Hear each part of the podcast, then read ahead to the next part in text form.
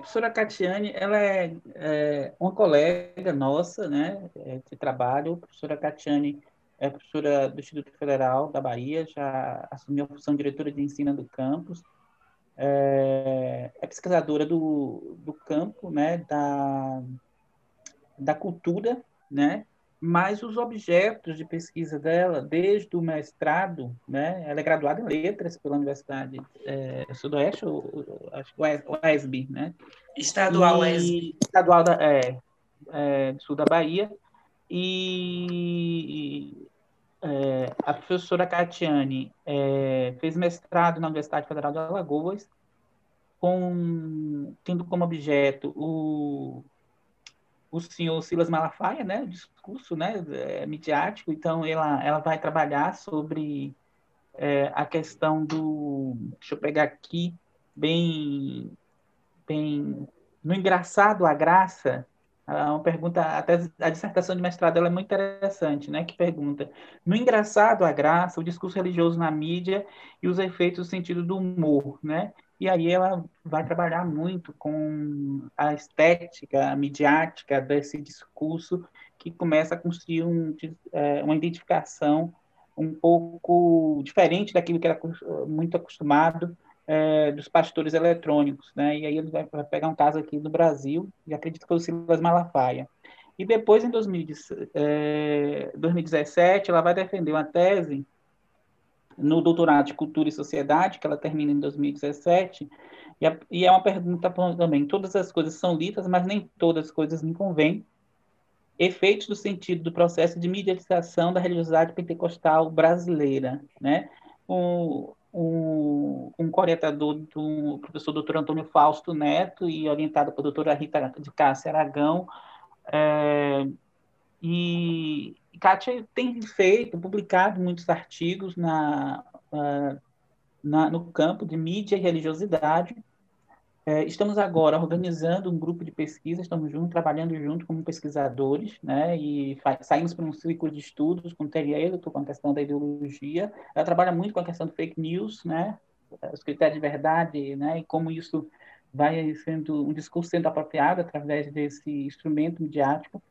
E, e nós, nós, eu sempre achei que Kátia deveria estar nos seminários, né? desde quando tive o primeiro contato com, com o trabalho dela, porque, primeiro, pela seriedade com que ela lida com essas questões da fé, né? como pesquisador, acho que isso é é, é uma questão é, que é muito importante. Né? Nós estamos trabalhando com histórias, são narrativas de, de pessoas que se colocam à disposição para colocarem a sua subjetividade mas a sua subjetividade naquilo que é um, muito particular, que é os seus movimentos de fé. Então, eu vejo essa, essa dimensão ética na pesquisa de Catiane, e eu gostaria muito que os pastores, os púlpitos, os seminários abrissem lugar para essa pesquisadora com que tem uma seriedade em tratar com o tema, né? Saindo dessa, dessas uh, falsas polarizações, do, do, significado de ser ou não ser, ou expressar sua fé. Né? Então, eu, eu, eu, gosto muito da construção analítica. sou colega, não posso ficar falando muito, senão fica parecendo que está puxando o saco. Mas ela, ela tem um bom objeto para ser discutido, debatido, ser, ser tensionado por vários uh, campos disciplinares. A teologia precisa ouvir um pouco mais da professora Catiane. Tá bom? Então é isso. Cati? Nima, é ah, você eu... ou Kátia agora, Kátia? Ela mesmo que isso apresenta. Eu vou começar agradecendo, né? Muito obrigada, Roberto, um colega querido, né? Que está aqui me apresentando e que fez esse, essa ponte entre a minha pessoa e a Casa de Mima. Então, muito obrigada pela, pela parceria de sempre, né? Estamos juntos há alguns anos trabalhando e a gente se reconhece nesse engajamento com a profissão, com as nossas escolhas, a responsabilidade com o nosso trabalho. Então, muito obrigada mesmo pela parceria por hoje, por essas palavras lindas e pela parceria de sempre, de todos os dias, parceria diária. Obrigada, Michelita. E... Você está me ouvindo? Sim, estou te ouvindo. Ah. Obrigada, Michelita, pelo convite, né? Por abrir a casa para mim, para me receber de uma forma tão carinhosa, cuidadosa.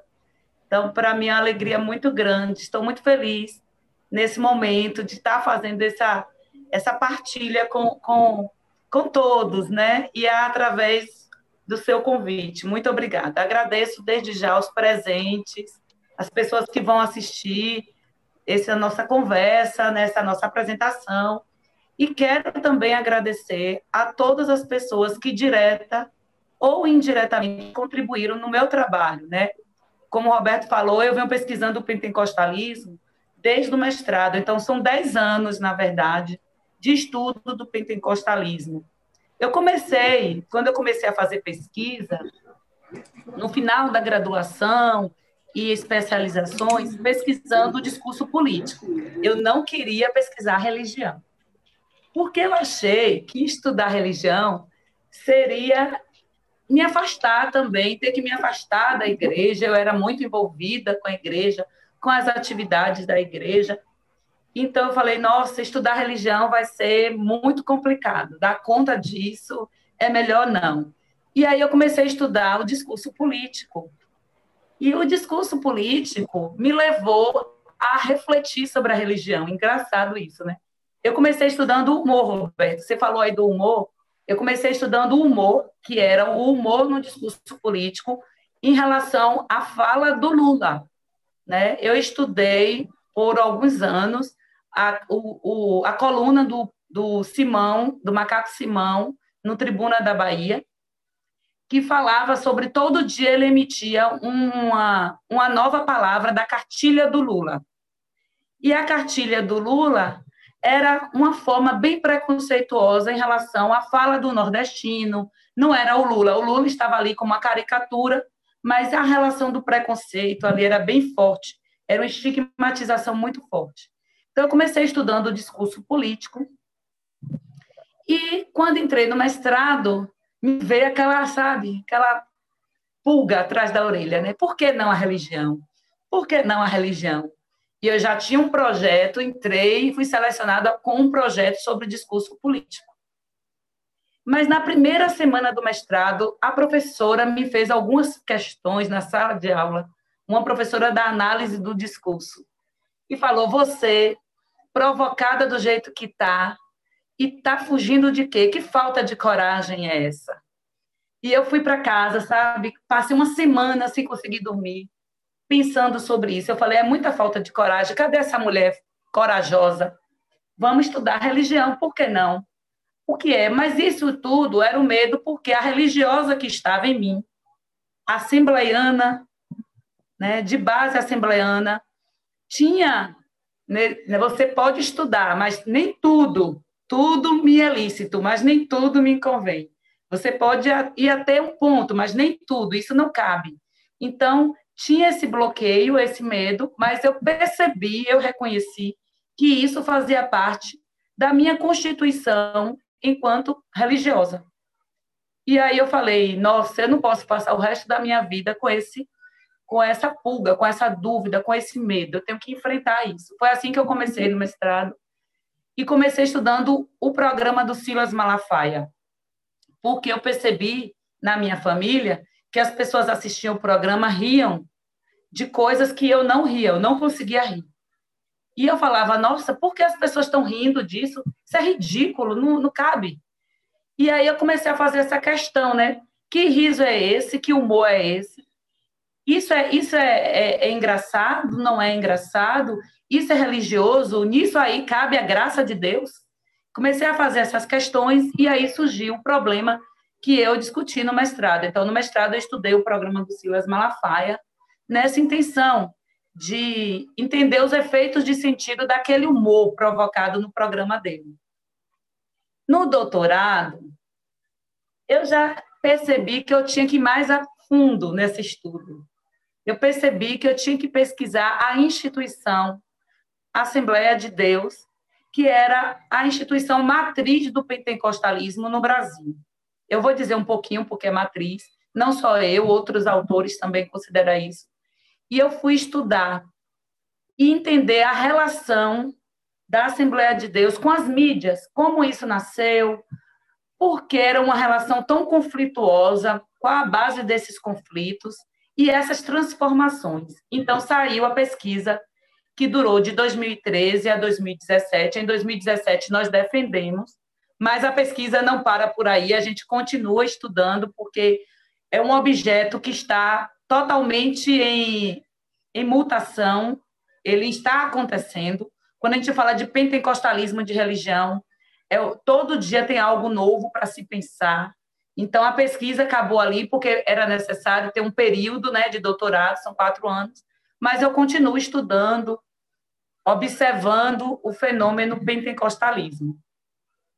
Bom, Roberto já leu o título da minha pesquisa, já falou quem é minha, quem foi minha orientadora, meu orientador.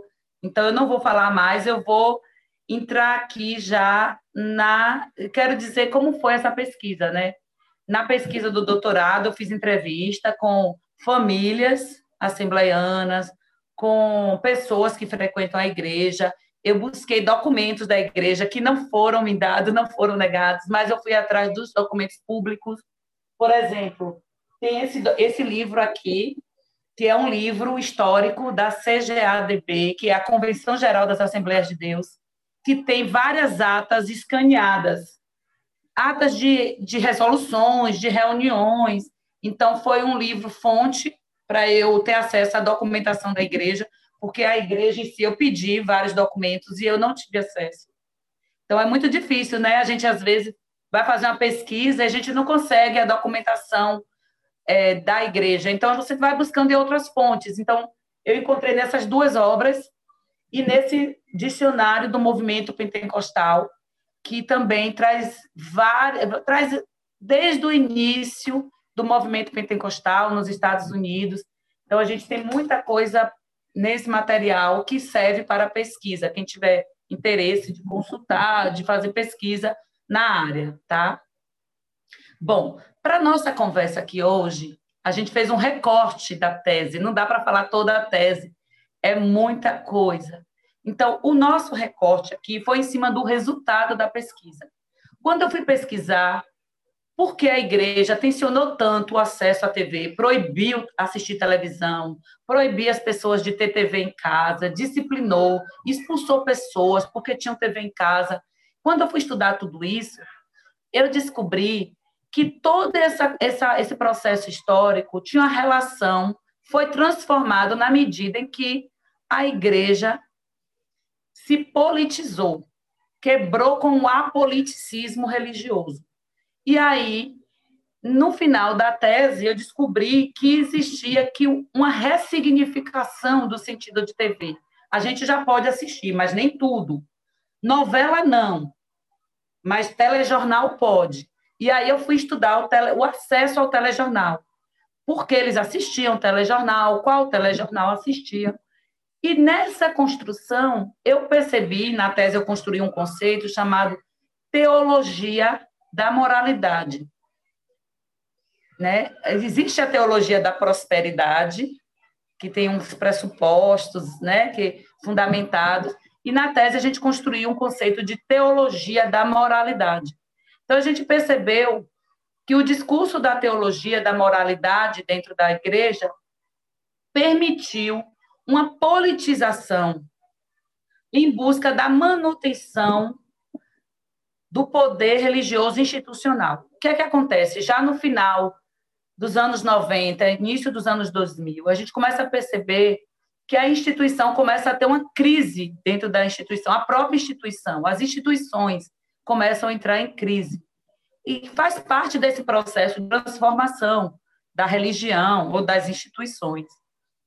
E para se manter enquanto instituição de uma forma firme, a igreja começa a ressignificar os seus discursos, sendo um desses o discurso em relação à política. Né? Antes existia, não, política é coisa do diabo, política é coisa do mundo, até a década de 80, e a partir daí vem uma transformação desse discurso. E a gente percebe que isso está atrelado ao processo de mediatização da instituição, da Assembleia de Deus e do pentecostalismo como um todo. a cultura gospel, os neopentecostais, os televangelistas na televisão. Então, tudo isso foram fatores que vieram contribuindo nessa transformação desse discurso, tá? Então, para a nossa conversa aqui hoje, nós dividimos a nossa fala em três blocos. O primeiro bloco, a gente vai falar um pouquinho do que é o pentecostalismo, né? um pouquinho da história para a gente entender, porque muitas pessoas acham que o pentecostalismo é a IURD, é a Universal do Reino de Deus, são os neopentecostais. Então, tem, tem pessoas que ainda não conhecem bem o que é o pentecostalismo, como esse movimento se instaurou no mundo e no Brasil, especificamente. Depois a gente vai falar um pouquinho sobre o apoliticismo dentro do pentecostalismo e depois a gente vai falar um pouquinho sobre o ativismo político atual, tá? Que é esse que a partir da década de 80 e principalmente a partir da década de 90. Bom, primeiro bloco, a gente vai falar sobre o pentecostalismo.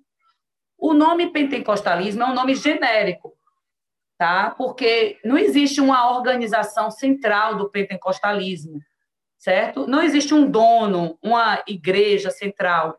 Por exemplo, não existe uma igreja como aquela que vai ser o centro ou a organização central. Então, é um movimento, chama Movimento Pentecostal, certo? E que tem algumas características que são comuns há várias ramificações que se ligam a esse movimento, tá? Então, o pentecostalismo, ele foi revolucionário dentro do protestantismo, porque trouxe uma valorização da experiência mágica, da emotividade no culto, do choro, das expressões, da glossolalia, do falar em línguas, do batismo com o Espírito Santo, das manifestações mágicas cristãs, né, dentro da fé, das curas milagrosas, das orações, do exorcismo. Então, são práticas que antes, no protestantismo tradicional, não se via, não era comum. Tinha algumas, alguns grupos, como os mormos, os quarks, alguns grupos que tinham algumas manifestações de, dessa experiência mágica, mas dentro do protestantismo isso não era comum, tá? Isso nasce, esse movimento começa a partir de 1906, nos Estados Unidos, em Los Angeles, numa rua chamada Rua Azusa. E aí o marco inicial do pentecostalismo nasce como o avivamento da Rua Azusa. O avivamento da Rua Azusa durou de 1906 a 1913. Era um grupo de negros, não só negros, quero dizer isso. Ele era dirigido por um pastor negro, que era William Simon, mas nesse grupo tinha mulheres, hispânicos, brancos, que também pregavam, falavam, se anunciavam na igreja. Então, era uma, um grupo bastante interracial, apesar das leis de segregação racial naquele período nos Estados Unidos. Então, as leis de segregação foi até a década de 60, era proibido. Foi assim que começou a dividir o primeiro grupo pentecostal. Esse grupo chamou a atenção do país, nos Estados Unidos. A imprensa notificou em vários jornais a presença desse grupo, porque os cultos tinham hora para começar e não tinha hora para terminar. E tinha todo tipo de manifestação, de gritos, exorcismo, curas. Então, eram cultos intermináveis que chamavam a atenção da comunidade. E aí a imprensa notificou aquilo, o grupo se tornou conhecido e chamou a atenção de várias pessoas de várias partes do país, dos Estados Unidos, que vieram para Los Angeles. Los Angeles, nesse período, estava começando a efervescência da indústria cinematográfica. Né? A fotografia estava no auge. Então, a gente vê que há também uma efervescência da indústria midiática em ascensão nesse momento. Na, na, na nossa pesquisa, a gente diz isso, que os fenômenos religiosos, eles nascem atrelados aos fenômenos midiáticos. E é isso que a gente chama de processo de mediatização. É uma transformação da semiose religiosa. Né? Lutero mesmo, o protestantismo nasce na efervescência da prensa de Gutenberg, a, a, a, a, imprensa, a impressão da Bíblia, né? a distribuição da Bíblia na, na Europa. Então, a gente vê que o pentecostalismo nasce no auge do nascimento da indústria cinematográfica em Los Angeles. Não, então, os fenômenos não são, não são é, desvinculados. Não, então, um fenômeno religioso, ele nasce numa época, no período em que as condições desse nascimento vão permitir essa, essa manifestação. Bom, alguns autores dizem, tratam esse movimento lá da Rua Azusa como contracultura urbana. Por quê? O que estava acontecendo? Muitas pessoas ali, os Estados Unidos estava em crise, né? Por conta da, da, da guerra civil, muita fome, muita miséria. Então, assim, existe uma valorização ali dos negros, né? Pós-escravo, pós-escravidão. Existia um acolhimento a essa comunidade carente de negros, principalmente. E isso fortificou a presença do pentecostalismo ali, em Los Angeles. Alguns autores também dizem que essa integração racial, esse elemento de inclusão racial, de valorização dos traços da tradição negra dentro do culto, também foi fundamental para que o pentecostalismo tivesse uma excelente aceitação no Brasil. Então, as questões da cultura, das raízes, onde a gente se sente bem, da identificação, também vieram para o Brasil. Como, esse, como chegaram no Brasil? Chegaram no Brasil missionários que estavam lá nas ruas Azusa, que estavam presentes naquele período ali do avivamento da Rua Azusa e que saíram para espalhar a mensagem pentecostal pelo mundo. Então, no Brasil, vieram do, três missionários. O primeiro, em 1910, foi o Luiz Francescon, italiano, que vai para São Paulo e ali funda o grupo chamado Congregação Cristã do Brasil, dentro da comunidade italiana. Então, vocês sabem todo o processo de imigração italiana para São Paulo, em substituição à mão de obra escrava com o fim da escravidão. E tinha um grupo muito grande de italianos, e esse Luiz Francesco, ele vai para lá. E ele funda a igreja dentro dessas comunidades italianas, ele vai ter o culto na língua italiana. Então, ele não traduz o culto para o, o português do Brasil. E ali ele se concentra ali, em São Paulo. É tanto que a Congregação Cristã do Brasil, até a década de 80, vai ficar concentrada em São Paulo. Em 1910 também vieram para o Brasil uma dupla de suecos que estava lá na Rua Azusa, nos Estados Unidos, que é o Daniel Berg e o Gunnar Wingren. Eles vêm para o Brasil em 1910, se alojam na Igreja Batista ali em Belém, e em 1911 eles fundam o primeiro grupo pentecostal das Assembleias de Deus em Belém do Pará. Eles vieram com uma diferença, esses missionários suecos. Eles não pregavam aqui no, em inglês ou na língua deles. Eles fizeram questão de aprender o português trazer o culto para a língua dos brasileiros. Essa foi a primeira revolução dentro do protestantismo no Brasil, de o culto, então, na Igreja Católica, a, a missa era em, em, latim. Então, muitas correntes do protestantismo tinham a, a, a língua inglesa como o, a língua do culto.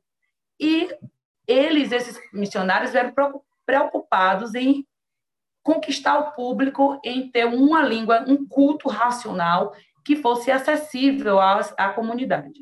Por que Belém do Pará? Aí tem todo um mito, né? de que giraram o globo, botaram o dedo e Deus revelou que seria Belém do Pará. Mas não é bem assim. Belém do Pará, assim como São Paulo, eram as duas grandes cidades, as cidades mais desenvolvidas do Brasil. E Belém do Pará, na época, em 1910, era a cidade mais rica do Brasil. A exploração da borracha.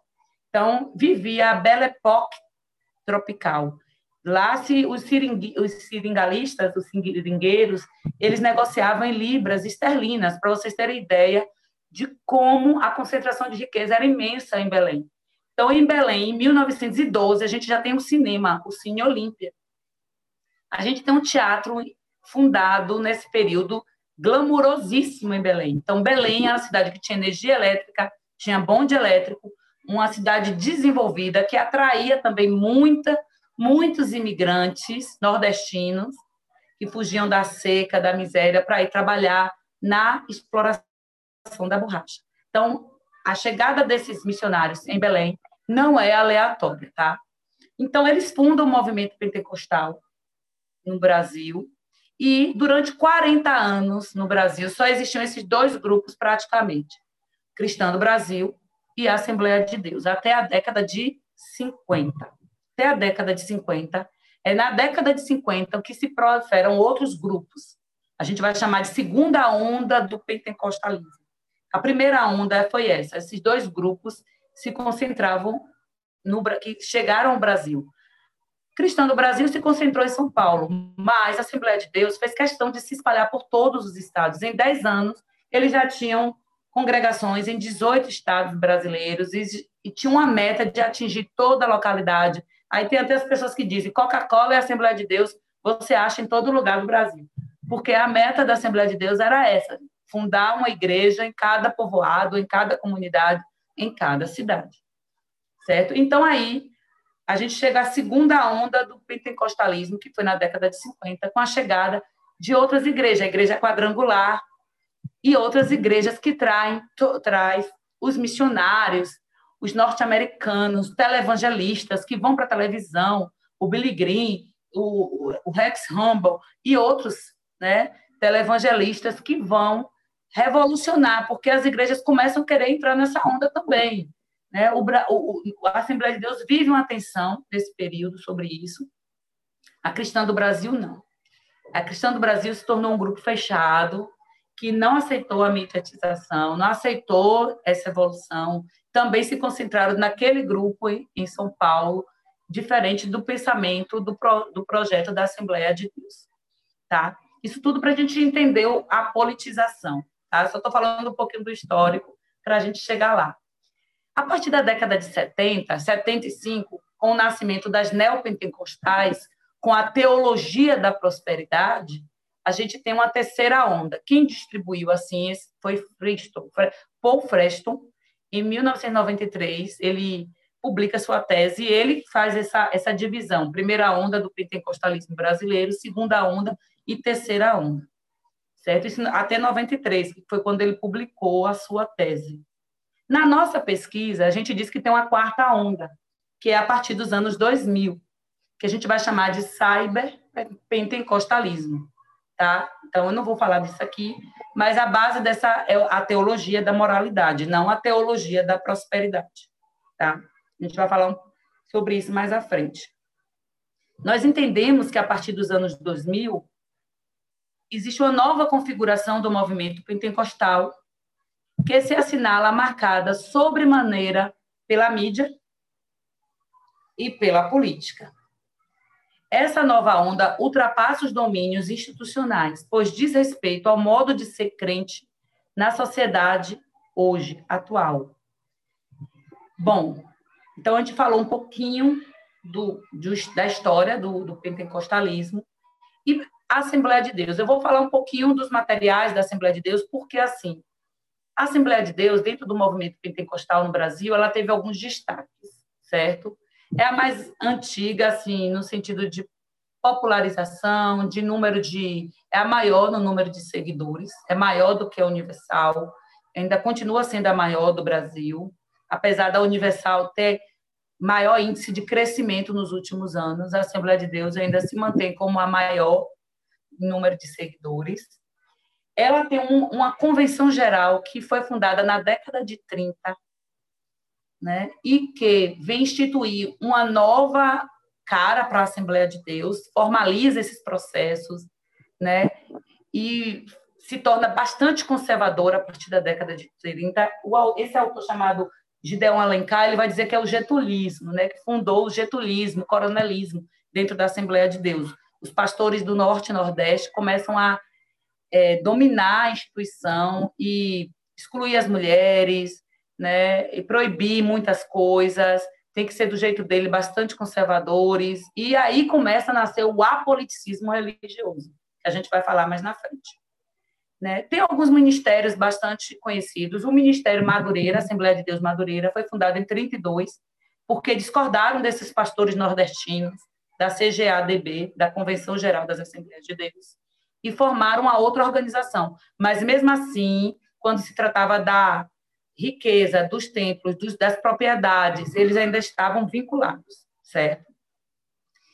Dos pastores midiáticos, dos ministérios, o mais famoso é o do Silas Malafaia, que está na televisão desde a década de 80, mas no, em, 19, em 2010 ele rompe com a Assembleia de Deus e cria a própria Assembleia de Deus dele, que é a Assembleia de Deus Vitória em Cristo. E há, qual a diferença da, da, da Assembleia de Deus? A Assembleia de Deus, desde a década de 20, criou um sistema de estudo bíblico pela sua casa publicadora, CPAD, Casa Publicadora da Assembleia de Deus. Esse estudo bíblico uniformizava a leitura da Bíblia e uniformiza até hoje em todo o Brasil. E aquelas igrejas que rompiam com a Assembleia de Deus continuavam lendo, a Madureira também continuou seguindo toda a instrução é, de ensino de educação religiosa da CPAD.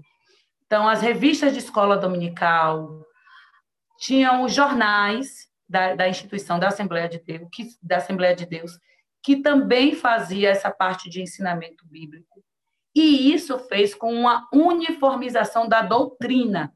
Então, por mais que existem várias Assembleias de Deus, até a década de 80, todo mundo tinha um perfil muito homogêneo no comportamento, nas vestimentas, no modo de falar, na liturgia, na, no, no discurso, nas manifestações em público e tudo isso.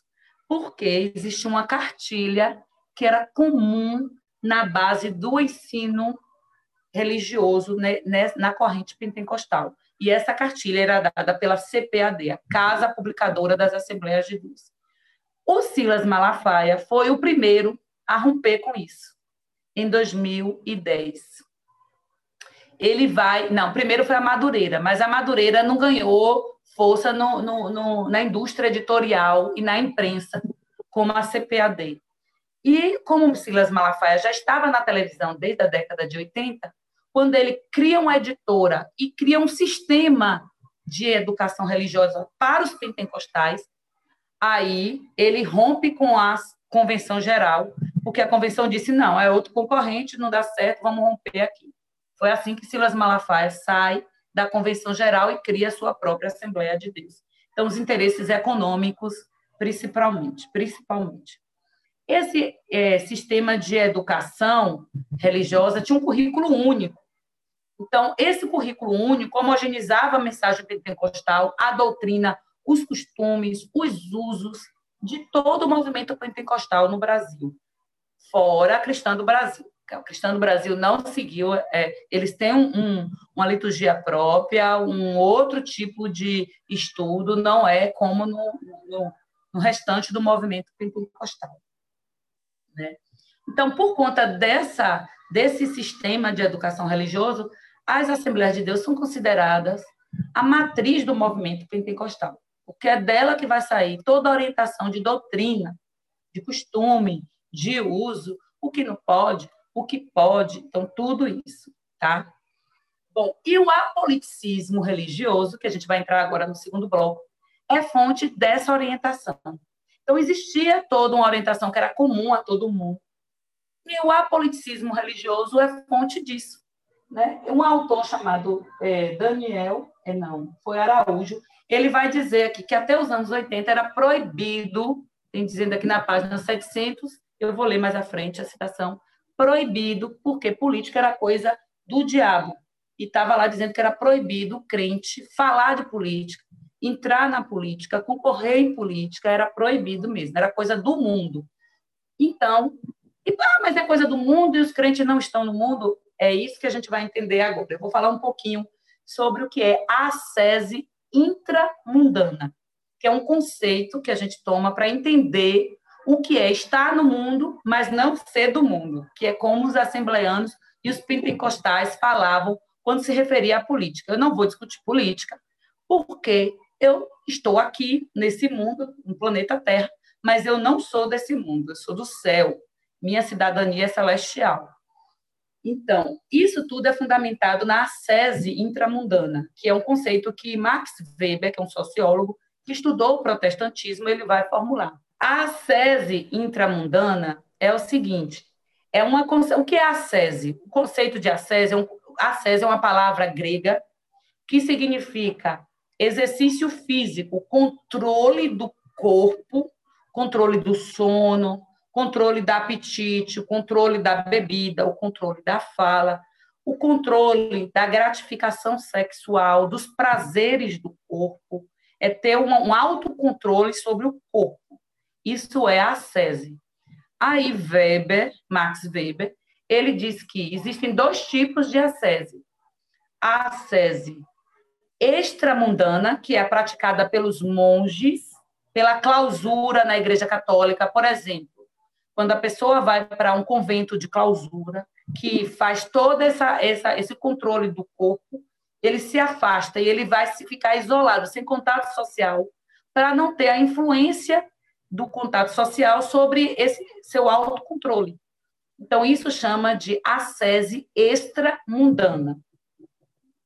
Os protestantes puritanos, que desde 1500 começaram a se articular na Europa, criaram a ascese intramundana, que é nós estamos aqui no mundo, mas nós precisamos trabalhar para cumprir a nossa obrigação, porque o trabalho é de Deus. Vê a reformulação do conceito de trabalho. Então, a gente precisa estar no mundo, a gente não pode se isolar como os monges, ir lá para uma, uma, uma rocha, um, um, uma caverna, para um lugar isolado. A gente precisa estar aqui produzindo, trabalhando, mas a gente tem que dar sinais de que a gente não faz parte desse mundo. A gente tem que mostrar com o nosso testemunho, com o nosso corpo, que nós somos seres de fora do mundo, somos seres de, do céu, somos seres celestiais. E aí foi que nasceu o conceito de ascese intramundana, está no mundo, mas não pertencer ao mundo. Weber diz que em 1523 e 24 nasceu o primeiro grupo de puritanos, que era a primeira igreja de crentes em Zurique. E eram batistas, batistas puritanos, certo? Então, esse princípio, eles diziam que isso era ser o verdadeiro crente, estar no mundo, mas não pertencer ao mundo, certo? E essa é, abdicação voluntária, a pessoa se entregar para é, abrir mão disso, dos prazeres carnais, dessa vida, isso indicava que eles eram verdadeiramente cristãos, que eles estavam, eram pessoas dignas de serem convertidos da salvação e tudo mais. Quais eram as características disso?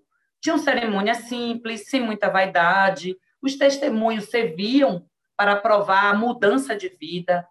Esses crentes não falavam, isso é bem importante, não falavam nem negociavam com quem não eram da igreja, desde 1500, certo? Só realizavam casamento, matrimônio com os pares da mesma congregação, da mesma denominação. Isso continuou sendo marcado na, na, no pentecostalismo brasileiro. Não tinha uma igreja institu, é, burocratizada, institucionalizada, porque eles eram antiburocráticos. Então, ele, Weber vai dizer que são seitas, porque Weber diz que quando não tem a igreja institucionalizada, ele chama de seita, mas é porque a igreja não era burocratizada, registrada lá no cartório como instituição, não tinha um regulamento, não tinha ainda formalidades. Tá? No Brasil, essa sese foi rigorosamente preservada pelos primeiros grupos pentecostais. A Igreja Cristã do Brasil, até hoje, mantém rigorosamente essa sese intramundana. Pouca coisa mudou dessa sese. Na Assembleia de Deus, mudou mais, mas ainda se mantém muita coisa dessa sese. Então, a liturgia simples, o culto tem que ser simples, as, as igrejas simples, a toalha da irmã, aquela toalha lá da casa da irmã, é a mesma toalha que põe no culto. Então, um testemunho com padrão rigoroso de moralidade. Os membros são admitidos na igreja e só podem falar depois que são testados, sujeitos às normas da igreja, que atestam sua obediência à igreja, aquele código moral, a disciplina da igreja. Essa moralidade individualista, ela é influenciada pela fundamentação religiosa e moral. Há uma separação dos interesses da igreja dos interesses do mundo, deixando as margens e nessa separação da igreja dos interesses do mundo, muitos temas, temas da vida social, do que acontecia fora da igreja, não chegava à igreja. Como a igreja não assistia TV, não tinha acesso aos, ao que estava acontecendo no noticiário, na vida social fora da, do ambiente da igreja, o acesso das notícias vinham pelo púlpito. Então, a igreja ficava separada do quê? Dos debates políticos, dos debates sobre direitos, dos debates sobre é, cidadania e tudo mais. Então, a população da, da, do pentecostalismo, por conta dessa acesa intramundana, ficou às margens do debate político-social. E é uma grande população. Essa população foi crescendo, principalmente onde? Nos ambientes mais pobres, né? nas comunidades negras, né? nas favelas, nas zonas rurais. Então, muitas vezes, a principal fonte de informação era o púlpito, era a igreja. E esses, essas pessoas que iam à igreja, que não tinham acesso a outras informações, estavam alheias a todas as informações, a esse debate público, político e social. Né? Isso tudo é uma tradição fundamentalista do puritanismo lá, que a gente herdou, que o pentecostalismo herdou e que vem trazendo para a igreja. Então, o discurso da negação do mundo, a distância abismal entre o mundo e o culto e as pessoas. Então, essa, essa postura fez com que a Assembleia de Deus criasse um código moral mesmo, de resoluções. Eu chamo, na minha, na minha tese, eu, eu apresento esse código assim, são várias resoluções que vai é, disciplinar, dar sanção para quem não cumprir é, é, esse código, né? Então, o primeiro código nasceu em 46, Resolução de São Cristóvão, e era direcionado só às mulheres. Só às mulheres. Então, tudo proibido. É proibido as irmãs vestirem roupa masculina, maquiarem, se pintarem, cortar cabelo, é, pentear a sobrancelha, se depilar, e uma série de proibições só para mulheres. Aí teve uma confusão dentro da igreja, muitos não aceitavam. Os missionários suecos que ainda estavam no Brasil foram que se manifestaram contra esse código e ele não entrou em vigor. Aí, na década de 60, quando a televisão começou a, se, a ganhar força no Brasil, a se popularizar no Brasil, na década de 60, teve um incentivo para a compra da TV, né, com o regime militar, teve todo um financiamento para a indústria da televisão, e aí começou a tensão dentro da igreja, né? Aí falaram, não, vamos aproveitar que vai proibir, fizeram uma resolução proibindo a TV. Vamos aproveitar que a gente vai publicar essa resolução proibindo a TV e trazer todas aquelas proibições para a mulher. E, novamente, aparece proibições para a mulher de cabo a rabo. A mulher é proibido isso, é proibido aquilo, é proibido aquilo, só para a mulher. Né? Aí vocês me perguntam, por que isso? Né? É porque as mulheres pecam mais do que o homem? Não. É porque, se tinha sanção, que mais eram disciplinadas ou sancionadas na igreja? As mulheres. E ser sancionado dentro de uma igreja pentecostal não é simplesmente você ir lá e, e rezar, como na Igreja Católica, você com, com Deus, você pagar sua penitência. Não é isso. Você acaba se afastando, sendo isolado de todo o seu conjunto social. Porque quando você se converte ao pentecostalismo, muitas das vezes, na maioria das vezes, você se afasta de todos os outros grupos sociais com que você convive. Com sua família, se ela não for de crentes, com o seu grupo de amigos, de ex-amigos, você acaba se convertendo também aquele grupo. Você acaba ficando circulando somente naquele grupo da igreja. Então, quando você recebe uma sanção dessa, e as mulheres na maioria das vezes eram elas que eram as pecadoras, as doutrinadas, as indisciplinadas, elas acabavam ficando afastadas do seu grupo social, além de se afastar do trabalho religioso, que é da pregação, da, do canto, do coral, de ser professora, se ela era professora da escola dominical, se ela fazia algum trabalho voluntário, ela também se, se afastava, ficava. Então eram sanções que eram que foram elaboradas a partir desse código moral que foi estabelecido dentro do pentecostalismo, a partir dessa ascese intramundana, do que eles consideravam. Então, as mulheres eram, eram o sexismo muito é, é ainda hoje, né? Ainda hoje isso é muito marcante dentro das Assembleias de Deus. É tanto que na cúpula da Assembleia de Deus, na CGADB não tem mulher.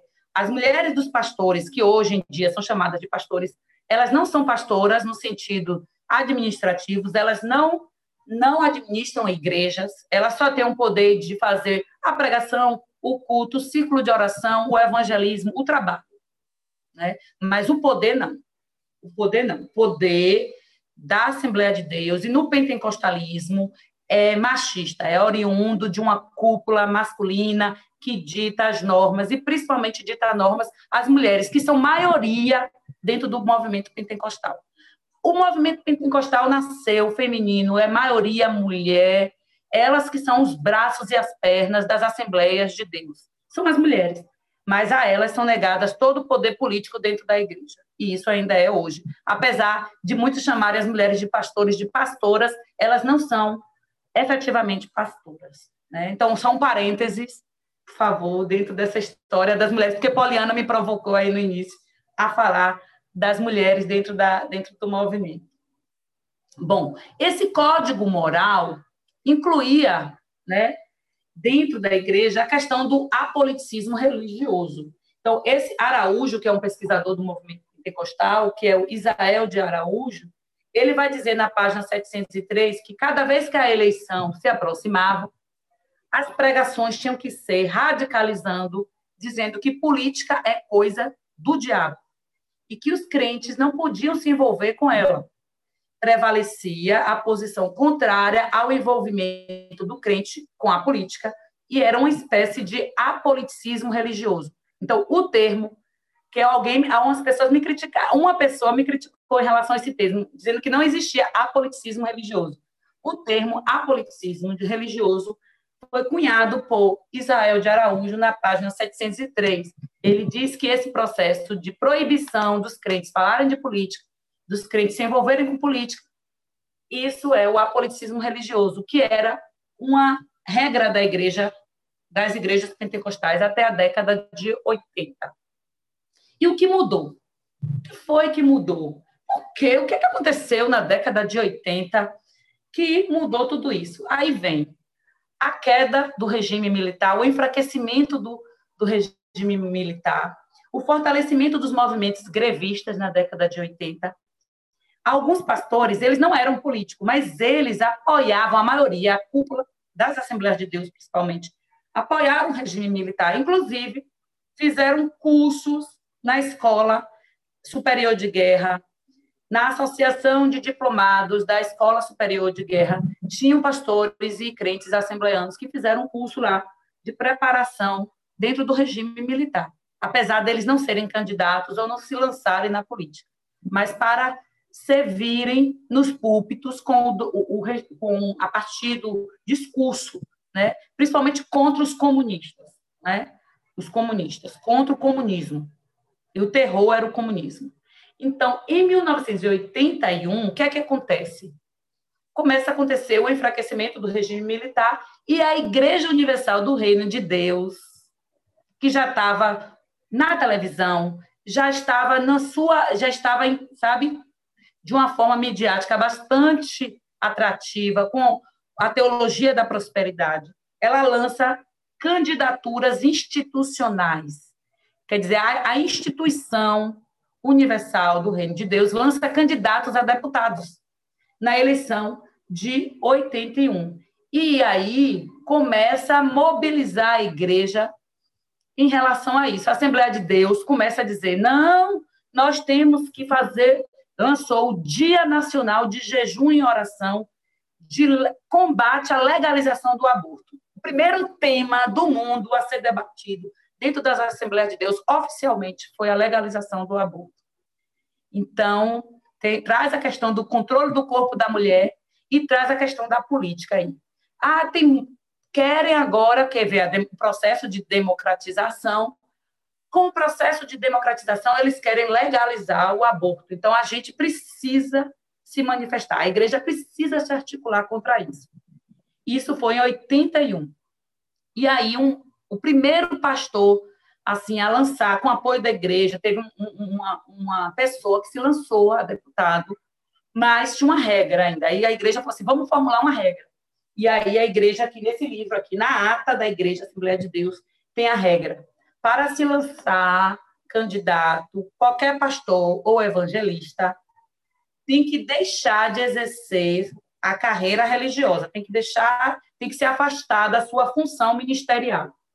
Então, isso foi em 81. Em 82, aí a gente já tem candidato, na eleição de 82, que foi a eleição, perdão, não foi 81, foi 82, a gente já tem candidato a deputado federal, que é o pastor José Fernandes, da Assembleia de Deus do Amazonas. Em 85, aí a Assembleia se reúne e fala: não, nós temos que montar aí um grupo, a gente tem que se posicionar na, na na política, a gente tem que começar a se, se estruturar, porque está vindo aí. E aí começa, foi no ano de 85, em que a Assembleia de Deus lança um trabalho de conscientização política. Olha o nome, conscientização política dos fiéis, pelos seus, pelo Mensageiro da Paz, que é um jornal institucional que era o, que circula, o único que circulava, porque os outros foram cortados. Em todo na nossa tese a gente fala sobre isso a centralização da, que nós já falamos aqui, da CPAD, da Casa Publicadora das Assembleias de Deus. E eles lançam livros, folhetos nas igrejas para conscientizar. Essa conscientização política, na verdade, era orientação dos fiéis a votarem nos seus candidatos. E aí a Assembleia de Deus elege 13 deputados federais em 1985. Então, Sarney barganhou com a igreja e nessa barganha, né, você sabe que aí começa as barganhas com, com a questão política, ofertou à igreja do estações de rádio, canais de TV, como moeda para alianças políticas. Em 87, as Assembleias de Deus começam a pensar na criação, tem aí na ata, criação da frente parlamentar, que a gente chama hoje de bancada evangélica. Ela começou a ser articulada em 1987, logo depois da da, do fim da ditadura, do processo, da, na, no processo de redemocratização do país. Em 93, né, a Assembleia continua, ela continua, certo? Nos anos 90, ela continua nesse processo, elegendo mais candidatos e tudo mais. E em 99, ela resolve fundar uma comissão política com um projeto chamado Cidadania AD Brasil, eu vou dizer para vocês quem eram, o quem foram os mentores desse projeto. Eram quatro pessoas, quatro pastores. O pastor Silas Malafaia, o pastor Ronaldo Fonseca, deputado federal até hoje, desde lá até hoje, Takayama, pastor Takayama, que também é deputado federal, está no quarto ou quinto mandato. E o pastor Paulo Freire, São Paulo, que é deputado federal, também está no quarto ou quinto mandato. Então, esses eram quatro mentores desse projeto Cidadania, o projeto é Cidadania AD Brasil. Na nossa tese tem um projeto completo. Eles começaram a criar esse projeto em 2002. Eles começaram, em 99, a articular essa comissão desses quatro, esses quatro pastores criaram essa comissão. E em 2002, eles lançam o projeto Cidadania AD Brasil. Dentro do projeto tem um manual para se lançar o candidato, o manual para se escolher o candidato para os fiéis, orientando o voto, o manual de, do perfil do candidato, do que ele tem que ter, de como tem que ter, o manual das instituições, das igrejas se portarem em relação aos candidatos. Então, é um manual mesmo de orientação de um projeto político institucional que é, vem sendo é, elaborado, constituído a partir da década de 80, com o fim da ditadura militar. E aí, Alencar, que é um autor, Gideon Alencar, eu indico quem tem interesse, ele é um historiador que pesquisa a Assembleia de Deus e pesquisa o pentecostalismo. Ele diz o seguinte: que a participação política dos pentecostais passou de um extremo a outro, de um absoluto alinhamento a um surto teocrático, um surto teocrático. Né? Então, lançou, começou a lançar mão de candidatos, um projeto político de elaboração, inclusive lançou até candidato o pastor Everaldo na, na eleição de 2014 à presidência da República. Só que o assembleiano que se lançar como candidato fora do projeto institucional, ele não tem apoio da instituição. Então, como a Marina, Marina Silva, né, uma das, e outros candidatos que são assembleianos, mas que não têm apoio da instituição, porque não estão dentro desse parâmetro criado pelo projeto Cidadania AD Brasil, certo? Então, você, eu estou falando, falei do, do apoliticismo e já estou falando do ativismo político, né? Então, a articulação política das instituições pentecostais inseriu uma parcela da população que estava alheia ao cenário político, mas esse, essa inserção ela se dá só na orientação direcionada para o voto. Não é uma discussão sobre política. Não é uma discussão sobre o que é política, qual o papel dos nossos representantes. É uma discussão em quem você tem que votar e se você não votar, você está descumprindo aquilo que a igreja determina, você está sendo desobediente. Então, aí é que está. Campos, que é um estudioso do pentecostalismo, ele diz que existem duas fases dessa relação política e os pentecostais. A, antes, até o, regime, o final do regime militar, até a, a nova Constituição, em 86, a gente tem os políticos evangélicos, que são políticos, que são evangélicos, que se lançam na política individualmente, por interesse pessoal, não institucional. E a partir do fim da ditadura militar, a gente tem os políticos de Cristo, porque são aqueles que levam a bandeira da igreja, da instituição, e que devem seguir uma cartilha que fundamenta como tem que ser o seu papel ali dentro daquela representação política. Certo? Então, tá, tá tranquilo? Posso seguir?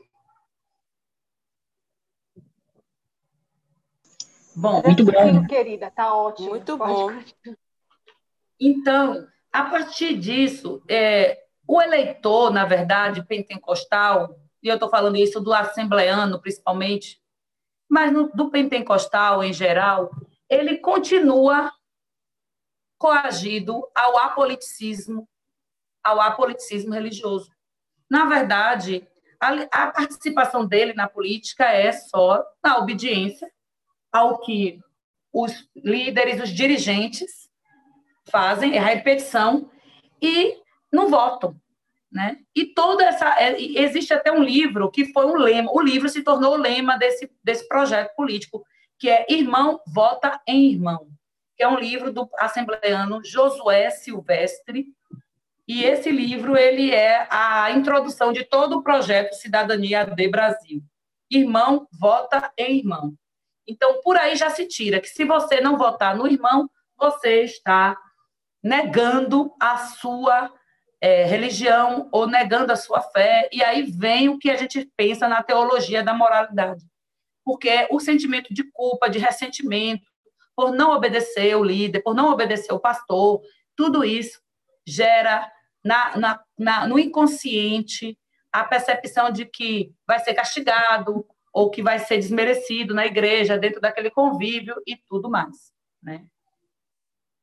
Bom, esse o apoliticismo ele não desapareceu. Então, ele se ressignifica num ativismo, e o ativismo a favor dos discursos, daquilo que é colocado. Então, a politização externa, essa politização, na verdade, é da cúpula não é dos fiéis. Quando a gente fala assim, as pessoas falam assim: ah, mas o, não existe mais o apoliticismo religioso. Mas quem são os políticos pentecostais? são aqueles vinculados à cúpula das igrejas. Né? Não, não é a massa, não é o fiel.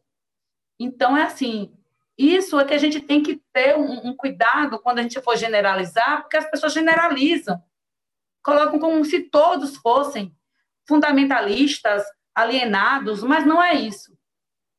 Essa politização é uma politização de cúpula que vem desde a década de 30 dominando, né, se impondo dentro das instituições pentecostais como donos, donos das igrejas, eles colocam como donos, né? A gente sabe disso, as disputas que existem, né? Foram disputas tem, tem histórias, nós temos históricos judicializados, disputas imensas aí, gigantescas dentro das Assembleias de Deus, por território, por igreja, por terrenos, por espaços. Então, a gente vê que a disputa aí, essa disputa, né, deixa o fiel alheio à política. É a manutenção de um poder masculino né, e imperialista, né, e teocêntrico na verdade. Bom, o, o conceito de cidadania, né, dentro desse projeto aí, projeto Cidadania Brasil, AD Brasil. Então, tem um livro, né, que vai trazer esse conceito, que é o livro Irmão, Vota em Irmão. E aí ressignifica, porque antes, na década de 80, a cidadania era aquela intramundana. Estamos no mundo, mas nós não somos cidadãos desse mundo. Nossa cidadania é do céu. Existem hinos dentro da, da, da harpa cristã que fala sobre isso, que ressalta essa cidadania celestial, porque era um valor da própria do, da mensagem pentecostal. Quem vai estudar todos esses documentos pentecostais, vocês vão perceber que isso vai sendo reforçado até a década de 80. Quando chega na década de 80, o que acontece? Aqueles discursos que eram apagados dentro da igreja, silenciados, a questão do aborto, a homossexualidade, a imoralidade sexual, esses discursos que não apareciam na mensagem, na pregação pentecostal. E quando apareciam, era para dizer, são sinais escatológicos, porque Jesus está voltando. Quando esses discursos apareciam, que se trazia isso, aí qual era a pregação? O que é que os pastores faziam, os pregadores? Não é porque Jesus está voltando, e a Bíblia diz que nos finais dos tempos, isso tudo vai acontecer. Na década de 80, a partir da década de 80, isso passa a ser reformulado. Não é sinal escatológico, é sinal agora que a gente tem que transformar o mundo. É sinal agora que a gente tem que intervir no mundo. Politicamente, isso é muito bom. A gente tem que intervir. Mas essa intervenção e essa a, a, essa atitude de participar desse, desse discurso, dessas construções políticas, não se dá dentro de um debate político para a cidadania, mas se dá dentro da atribuição de barganhas, da troca de barganhas, de favores, de ascensão, de dominação política, dentro daquilo que a política não religiosa, dos não religiosos, já, já dominava, certo? Então, eles não vão se diferenciar esses pastores que são eleitos, esses pregadores ou esses, esses religiosos pentecostais, eles não vão se diferenciar dentro do cenário político, eles não vão ter outro discurso diferente. Então, o discurso da teologia da moralidade ganha força aí. Porque eles vão agora, e engraçado isso, porque aquela, lembra que tinha aquela, eu falei mais atrás, daquelas regras que proibia a mulher de vestir calça, de maquiar, de se pintar, de passar um batom, de botar um brinco, não podia furar a orelha, não podia usar um relógio. Teve época que até calça jeans era proibido, era proibido calça jeans, era proibido óculos escuros. Então, andar de bicicleta era proibido, então usar havaiana era proibido. Imagine. Então, todos esse, esse essa construção aí de proibição, de regras, de doutrina, isso começa a perder força nos anos 80 com essa mudança desse código moral, que ele vai sendo, vai, vai perdendo forças, mas vai reforçando um discurso. Então, a identificação do pentecostal deixou de ser visível. Hoje em dia, você não mais diferencia uma mulher assembleana. Se você chegar ali na praia, ela vai estar de biquíni como qualquer outra mulher, ela vai estar maquiada, pintada, com brinco, com, com, ela vai estar arrumada. Então, não há mais uma diferença visível da, desse público, do público pentecostal, mas a diferença agora é no discurso da teologia da moralidade. Nós temos que moralizar o mundo. Nós temos que morar. Não é transformar o indivíduo para ele se tornar um ser é, é, consciente dos seus papéis, dos seus valores, do seu valor perante Deus, mas é transformar o mundo, punindo o mundo por pecar, punindo o pecador ou é, transformar, renegar a eles direitos porque ele é pecador. Então, esses discursos começam a nascer dentro desse, dessa ressignificação da, da, do asceticismo intramundano na Assembleia de Deus. Então, a, a, na, o pentecostalismo e as Assembleias de Deus antes se preocupavam com o controle do comportamento sexual de seus membros. E, mas não havia defesa da moralização sexual da sociedade. A preocupação se dava no âmbito interno das igrejas. Então, assim, o comportamento sexual dos irmãos, os irmãos não podem, aqui dentro da igreja, né, ser, é, é, fazer isso ou fazer aquilo. Existia um, um conjunto de doutrinas voltadas para a comunidade interna. Mas aí, hoje em dia, esse conjunto de doutrina, ele deixou dentro da comunidade interna de ser o parâmetro rígido e ele passa a ser base para fora, para a comunidade alheia, comunidade fora dos muros da igreja, certo? Então, transforma o que aconteceu. O discurso que era levado para fora da igreja, que era o do evangelismo, se transforma agora em militância. Em militância. Porque agora não é mais evangelismo. As pessoas não querem mais ouvir o pentecostal. Porque quando vai ouvir o pentecostal, esse discurso dele se transformou em um ativismo político e não em evangelismo. É a grande crise do pentecostalismo, que eu considero uma crise do cristianismo hoje na sociedade brasileira contemporânea. Então, essa politização ela atribuiu um sentido de resistência institucional, mas que enfraquece as instituições cristãs e principalmente pentecostais que tem um papel tão importante dentro das comunidades, principalmente as comunidades carentes, das classes sociais, que o Estado não participa. A, a maioria das vezes, dessas comunidades, o refúgio, o lugar onde se encontra um, um, um, uma cidadania, são as igrejas. E aí a gente pensa como está esse processo, está né, é, trazendo para esse lugar uma anticidadania. É isso aí, uma anticidadania. Então, assim, muito disso que vem trazendo também é essa questão da perseguição. A gente percebe que aquele discurso da perseguição, que ah, é porque nós somos perseguidos, né? Os pastores, muitos pastores vão dizer, inclusive o pastor que está fundando agora o, o, Partido da Assembleia de Deus, né? O PRC, Partido Republicano Cristão ele diz que estão sendo boicotados, que precisam os crentes apoiarem os seus pastores, os seus líderes, os seus políticos, porque a igreja está sendo boicotada.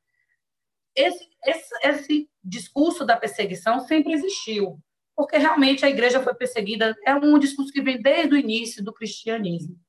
Mas os motivos da perseguição hoje se deslocaram da ascese intramundana e são atribuídos hoje a uma nova cidadania pentecostal e gerando, em certa medida, incentivos aos crentes para uma luta de poder político como dever moral.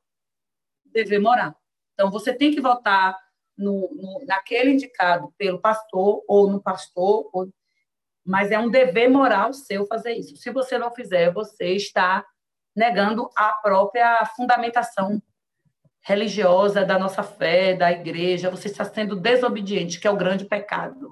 Enfim, eu vou encerrar aqui, teria muito mais coisas para falar, mas eu acredito que a gente já pode abrir para nosso nossa conversa, nosso bate-papo. Tem muitas coisas aqui que eu anotei, não falei, mas eu vou abrir, que eu prefiro, porque eu não estou vendo ninguém, eu estou muito sozinha aqui. Eu estou aqui, eu estou aqui, eu estou aberta. E assim, maravilhoso. Eu também estou aqui. Muitos comentários aqui, muitos elogios, muitas concordâncias com suas falas. Vamos abrir agora o espaço para as discussões, quem tiver pergunta. Maravilhoso, Catiane. Você é, torna as coisas muito claras para a gente, né? E muito, muito, assim, refletindo aqui muitas coisas. Sua última, essa última parte aí, é, onde coloca a gente nessa berlinda, aí a gente vê realmente que as igrejas estão numa grande crise, numa grande é. crise. Nós estamos realmente numa grande crise, né? E vamos abrir agora para as perguntas. Tem, já tem pergunta aí? Não? Meu marido está aqui nos, nos bastidores. Abre aí, Abre aí amor, se apresenta. Uhum. Boa noite, Boa noite. Catiane, Catiane maravilhosa, maravilhosa sua palestra, palestra que, que podia dizer, podia dizer que, que sempre foi uma benção. Está, está sendo, sendo uma benção. Que realmente, realmente tantas, tantas informações, informações que nós estamos, estamos aprendendo, aprendendo com você, você então ainda mais, ainda mais é, emoção, emoção, mais vontade, mais vontade de, ver a tua tese. Ler mesmo, mesmo ela, ela porque, porque, é realmente, realmente maravilhoso. maravilhoso. Tem aqui, Tem vários, vários é, é, comentários, comentários, e colocando. colocando a Laura, a Laura Moutinho ainda faz, faz um comentário assim, ó. Interessante que uma politização no sentido de moralizar o mundo e não de construir uma cidadania, pensar na desigualdade social. Em cima da sua Sim. fala.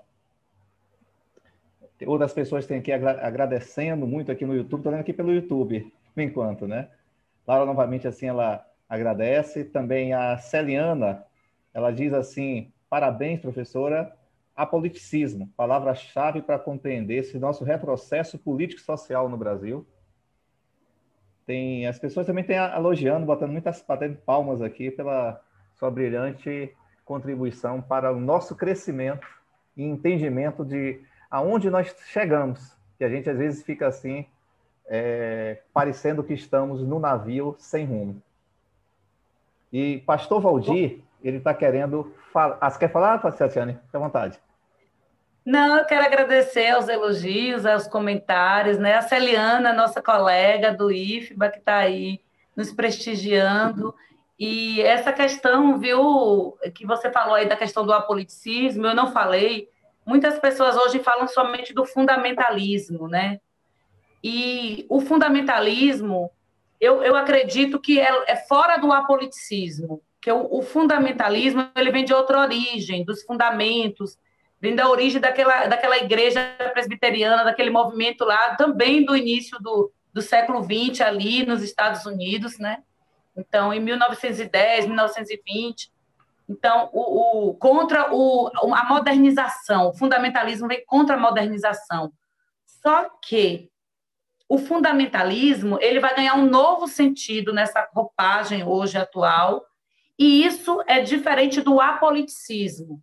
Não quer dizer que o crente ele ser apolítico, ele ser apolítico, ele está dentro desse discurso do apoliticismo, ele é fundamentalista, né? Então é bom separar as coisas, né? Às vezes a gente e as pessoas hoje discutem muito. Eu tenho até uma outra entrevista em que eu discuto sobre o fundamentalismo, mas o fundamentalismo é diferente do apoliticismo. Hoje o que a gente percebe é que o apoliticismo está na massa, na, nos eleitores, nos fiéis das igrejas. E o fundamentalismo está na cúpula, está na, né, nesses que dirigem a, a, a, os projetos políticos, institucionais, principalmente. Né? Para diferenciar aí. Perfeito, mesmo sua análise. É, em questão agora de perguntas, só formando aqui uma, uma ordem. Tem aqui que pediu primeiro o pastor Valdir, depois Sheila, está querendo falar também, e depois tem uma pergunta do Cássio Aragão, aqui pelo YouTube. Então, a gente, pela ordem, segue com Valdir Martins. Fique à vontade para fazer a pergunta. Olá, boa noite. Parabéns, professora Catiane, muito bom lhe ouvir e concordando com os demais, foi extremamente didático e esclarecedor. Né? É, eu, eu fico assim com antes, antes assim toda essa, essa essas contribuições que você trouxe focando no universo pentecostal, é, ela também, de alguma forma, é parte dos demais grupos é, protestantes. Né? Quando a gente olha para o protestantismo histórico, é, a gente vê essa mesma, essa mesma atitude, essa, essa intramundana. É, a ascese intramundana é muito presente e a gente pode até dizer como os, os grupos históricos são anteriores aos grupos pentecostais, é possível até uma, uma inspiração nesse, desses. Né? Mas eu queria também dizer, professora, que eu fico também nesse. Você falou desse termo bem discutível, né, o apoliticismo, e eu, eu fico no grupo que discute. Até porque quando você. É difícil você afirmar e, e, e assegurar a, a expressão apolítica, talvez porque, em, tese, tudo é político. Até o não Sim. posicionamento, a não escolha, é também um ato político. O e, assim, silenciamento assim, né, é político. Exato. Então, esse apoliticismo, talvez, na minha percepção, talvez não seja um termo é, que, que defina o não envolvimento numa política formal, política institucionalizada, uma política partidária, como foi a opção mais tarde da Assembleia de Deus. É, uma coisa que me chamou também a atenção é que alguns, ah, alguns historiadores, e o meu professor de história acabou que também estuda pentecostalismo, ele ele trabalhou com aquela ideia da quarta onda, aquilo que você propôs como sendo a cyber, o cyberpentecostalismo, ele chamou de pós-pentecostalismo. É, talvez seja só uma, uma definição, o professor Paulo Cipieski, não sei se a senhora chegou a ter acesso, acesso à literatura dele.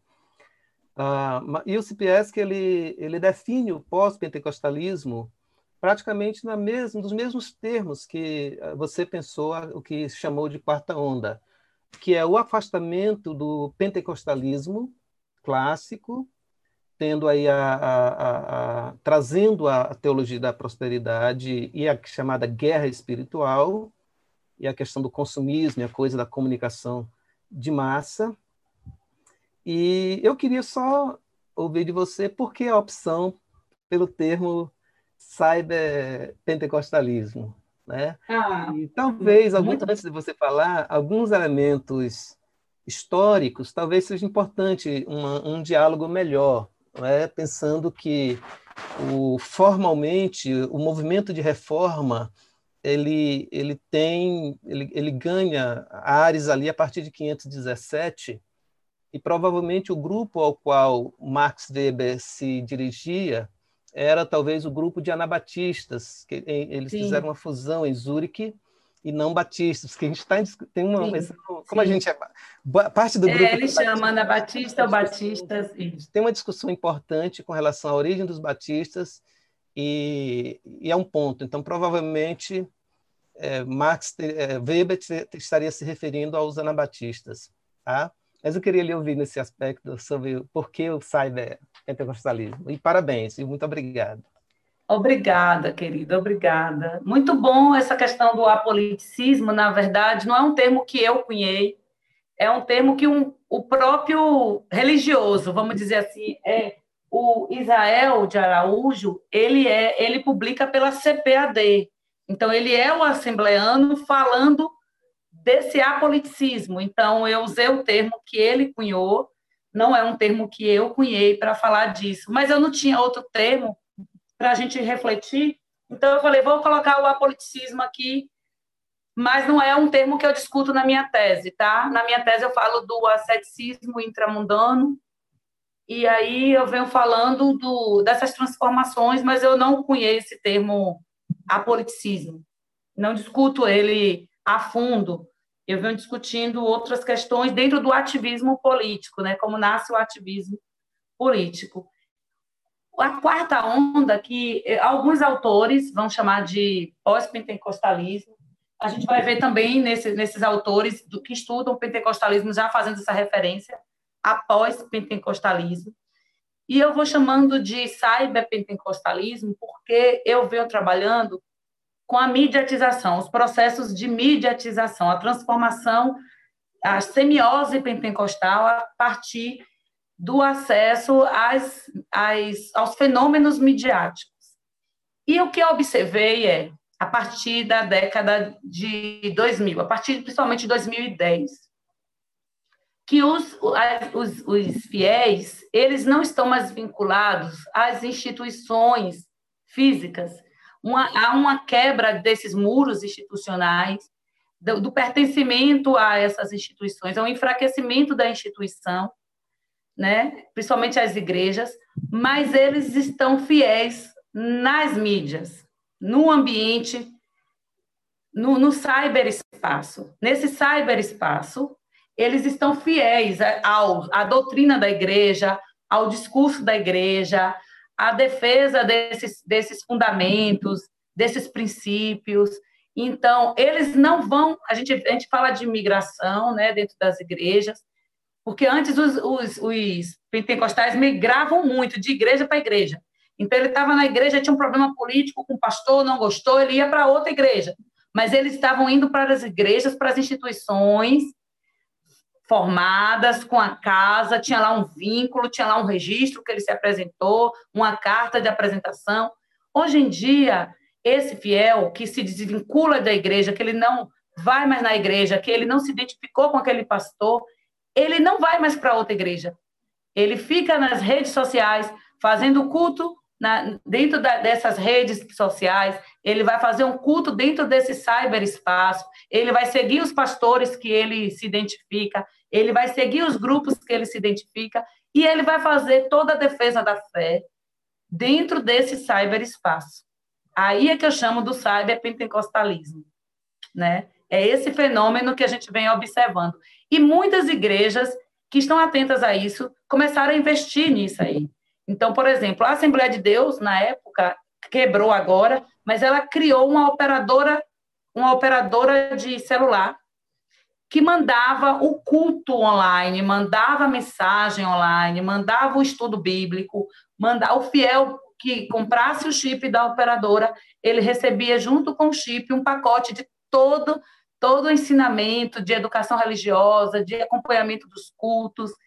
Então chamava era a mais, é, a operadora AD+, AD+, era era vinculada a Vivo e foi a primeira operadora de celular no Brasil evangélica, né?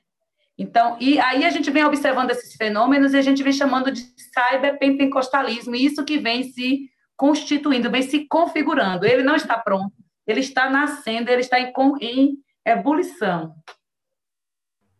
Eu espero ter explicado bem. Você explicou tão bem que eu já me identifiquei aqui, viu? Eu tô quase a sair do pentecostal. Muito bem. Você é uma cyber, é isso, é isso aí. Isso que a gente está fazendo, né? Exatamente.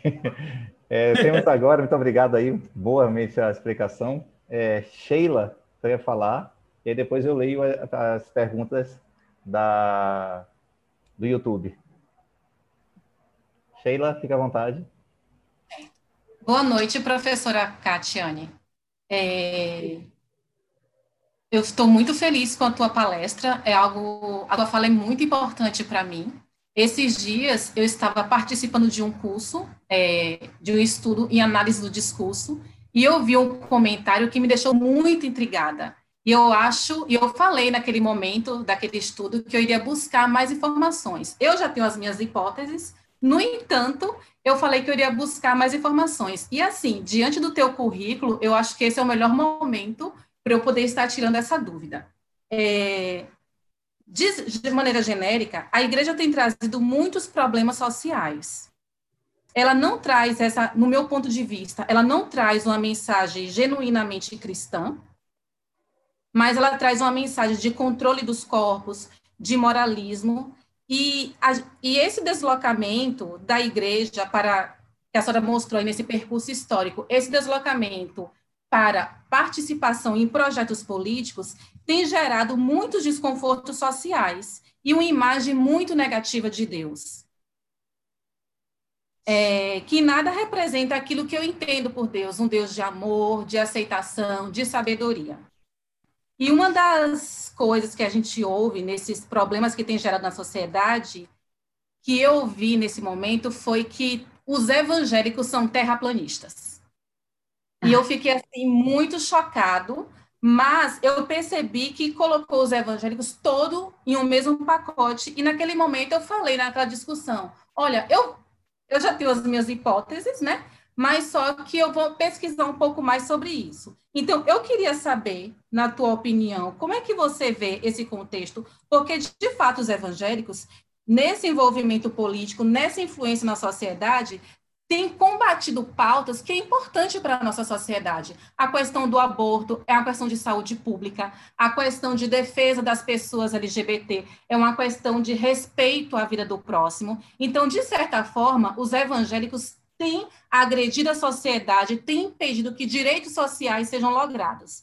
Então, assim, nesse contexto, é, tem se colocado para os evangélicos, especialmente os pentecostais, que eles são terraplanistas, e isso está sendo discutido. E eu, como me como eu gosto de religião, como eu me considero uma pessoa pertencente a essa comunidade de prática, é, isso me afeta, me chamar também de terraplanista. Então, eu queria ver é, daquilo que você conhece, como é que você entende esse movimento em duas perspectivas? Realmente há entre os evangélicos essa defesa pelo terraplanismo? E assim, é, como é que a gente pode se sair dessas situações, já que é, dentro desse povo cristão existe muitas diversidades, é muito complexo falar em povo cristão, mas de certa forma todos são vistos nesse pacote é, que somos contra o aborto, que somos contra as pessoas LGBT, que somos racistas e que somos terraplanistas. Bom, é como você falou, há uma diversidade dentro do, do das correntes, vou falar de correntes protestantes, né? Então a gente não pode assumir como um único povo, não existe uma organização central, não existe um direcionamento, um único discurso, uma única doutrina é uma diversidade muito grande. Mas dentro do pentecostalismo, que é uma corrente bastante conservadora, existem três características que foi próprio dessa ascese intramundana. Uma característica era a anti-intelectualidade, o anti-intelectualismo, certo? Então, você tinha que, se você quisesse estudar, estudar dentro do seminário, estudar, estudar dentro da igreja, mas estudar para além. De, lembra que eu falei da minha, logo no início da minha dúvida? Ah, vou estudar religião, meu Deus, isso aí vai ferir os princípios, porque não está escrito lá na igreja que é proibido você fazer uma faculdade ou você entrar numa academia. Mas há todo um discurso que vem sendo construído historicamente de que o inimigo está lá, o darwinismo contra o, aí vem um processo também dentro do fundamentalismo, porque o fundamentalismo, quando ele nasce ali nos Estados Unidos no início do século XX, ele nasce contra a teologia liberal, contra o autocriticismo, contra o darwinismo, que era a modernidade científica. Ele nasce anti-científico, anti-modernidade, anti-intelectualidade. Então, isso fez com que o fundamentalismo, sendo revertido para esse discurso dentro do protestantismo, para essa linha conservadora, anti-intelectual, antipolítica, o, o antipolítica, o anti-intelectualismo, anti-modernidade, veio com que fizesse com que esse, essa base fundamentalista é, como é que fala assim, atravessasse o discurso dos conservadores.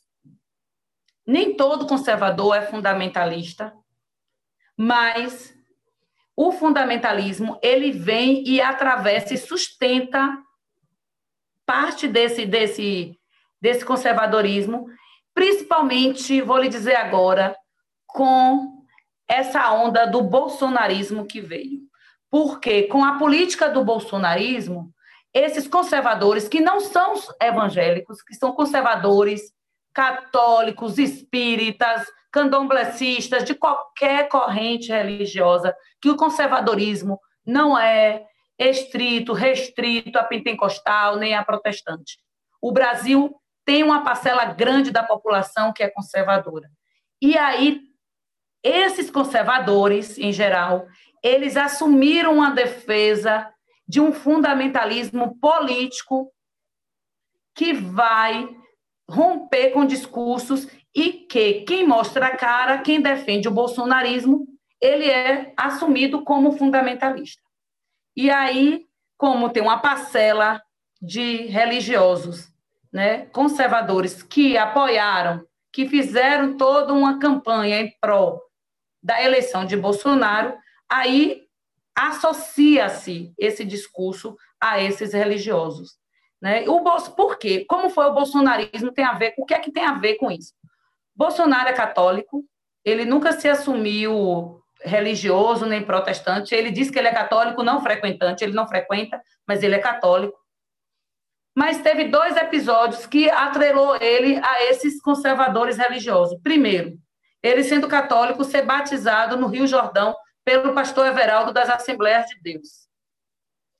Então, em 2014, foi em 2014 o batismo? Não, foi em 2016. Em 2016, que estava na preparação da campanha, né, do, do, no auge dessa campanha, o pastor Everaldo, que era pastor das Assembleias de Deus, ele foi lá no Rio Jordão, no Rio Jordão, não é qualquer rio, tem todo um simbólico aí, uma, uma construção simbólica, e faz um batismo de Bolsonaro.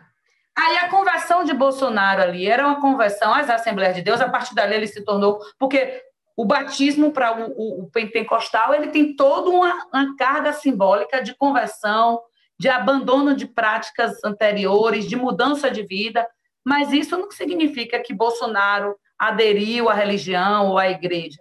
Aquilo ali era um símbolo para que os eleitores assembleanos e pentecostais adquirisse confiança e votasse naquele candidato, naquele pré-candidato. É a construção da campanha e da aproximação do bolsonarismo ao, ao, à igreja.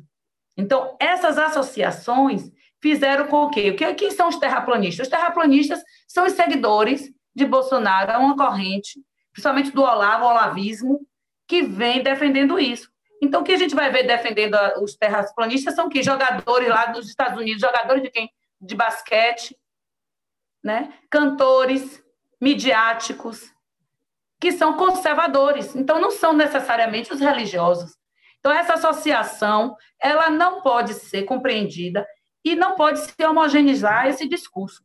Então, o terraplanismo, na verdade, é a negação da ciência, é a negação da ciência, dos avanços científicos, da intelectualidade, a negação da academia, a negação das universidades, da produção científica no Brasil, principalmente. Isso tudo é um discurso que quer converter, sucatear as universidades, sucatear os nossos cientistas, sucatear a nossa produção intelectual. Então, é toda uma construção política que não é restrita aos religiosos, aos protestantes, aos pentecostais né? Mas quando se fizer essa associação, a gente tem que claramente dizer que isso é o bolsonarismo, não o pentecostalismo ou o protestantismo. É o bolsonarismo. É o bo... Foram dois episódios. O episódio primeiro foi esse do batismo, e o segundo episódio foi a recuperação da facada, né? A facada, que aí vai dizer que é o perseguido, né? O Messias perseguido. E aí foi toda a construção de uma campanha, né? De um, um, um, símbolo terrível para a nossa sociedade. É muito bom. É o bolsonarismo. O símbolo é o bolsonarismo. Não estou falando do, da pessoa, mas do, do bolsonarismo. Inclusive, você falou aí da facada. Me lembra que logo após a facada correu um vídeo de um pastor benzendo a barriga. Mas... Pois é. Vamos pois continuar. é. Realmente associar o evangélico, eu também sofro isso, né? Acho que todos, todos aqui, essa associação evangélico ao bolsonarismo. E é muito importante a sua fala. em relação a isso. Não, mas na verdade há um preconceito inverso aí, né?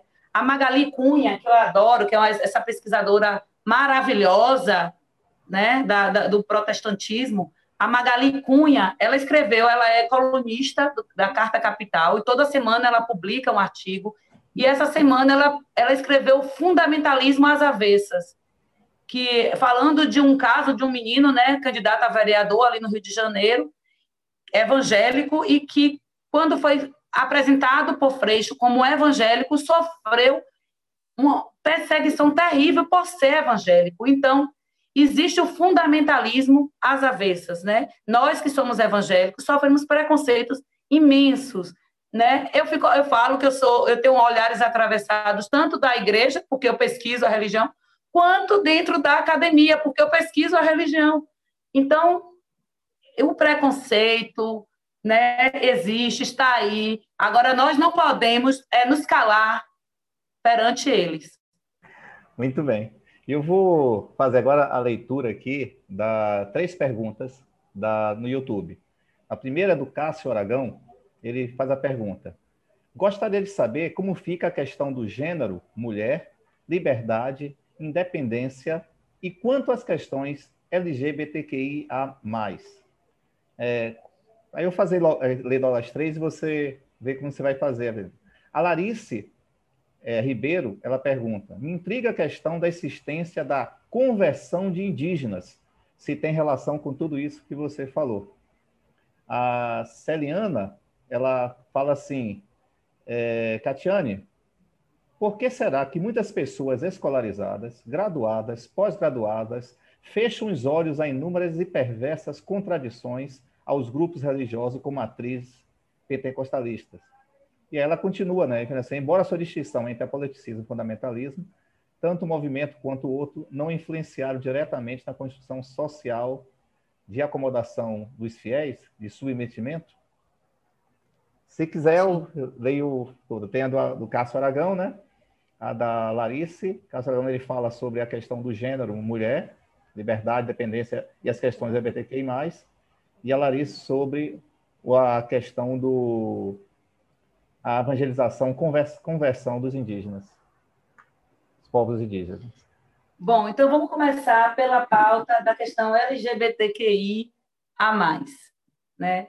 Junto com esse asceticismo, nós falamos um pouquinho desse histórico, né, de como o código moral dentro do pentecostalismo ele foi sendo construído, né, oficialmente, ele foi oficializado em, em resoluções, diretrizes, e não tinha lá dizendo que era proibido ser homossexual, não tinha nada dizendo isso, não, que, era que na igreja não, não podia ter LGBTQIA. Não tinha nada, esses discursos, eles nascem junto com esse ativismo político. Na verdade, o que é que aconteceu? Antes, o, o inimigo era o comunismo, né? Então, começou com o inimigo é o comunismo nós vamos ter, né, na ditadura militar, nós somos a igreja, se virou, o inimigo é o comunismo. Quando tem um processo de redem, redemocratização do país, a igreja começou a construir um novo inimigo nessa pauta, né? E o novo inimigo se tornou a comunidade LGBT, que hoje é chamada de LGBTQIA+. E essa construção se deu principalmente pelos pastores midiáticos, não as igrejas. Você não ouvia a igreja falando nada de homossexualidade e esse discurso ele era silenciado como os demais discursos do aborto, do feminicídio, da violência contra a mulher.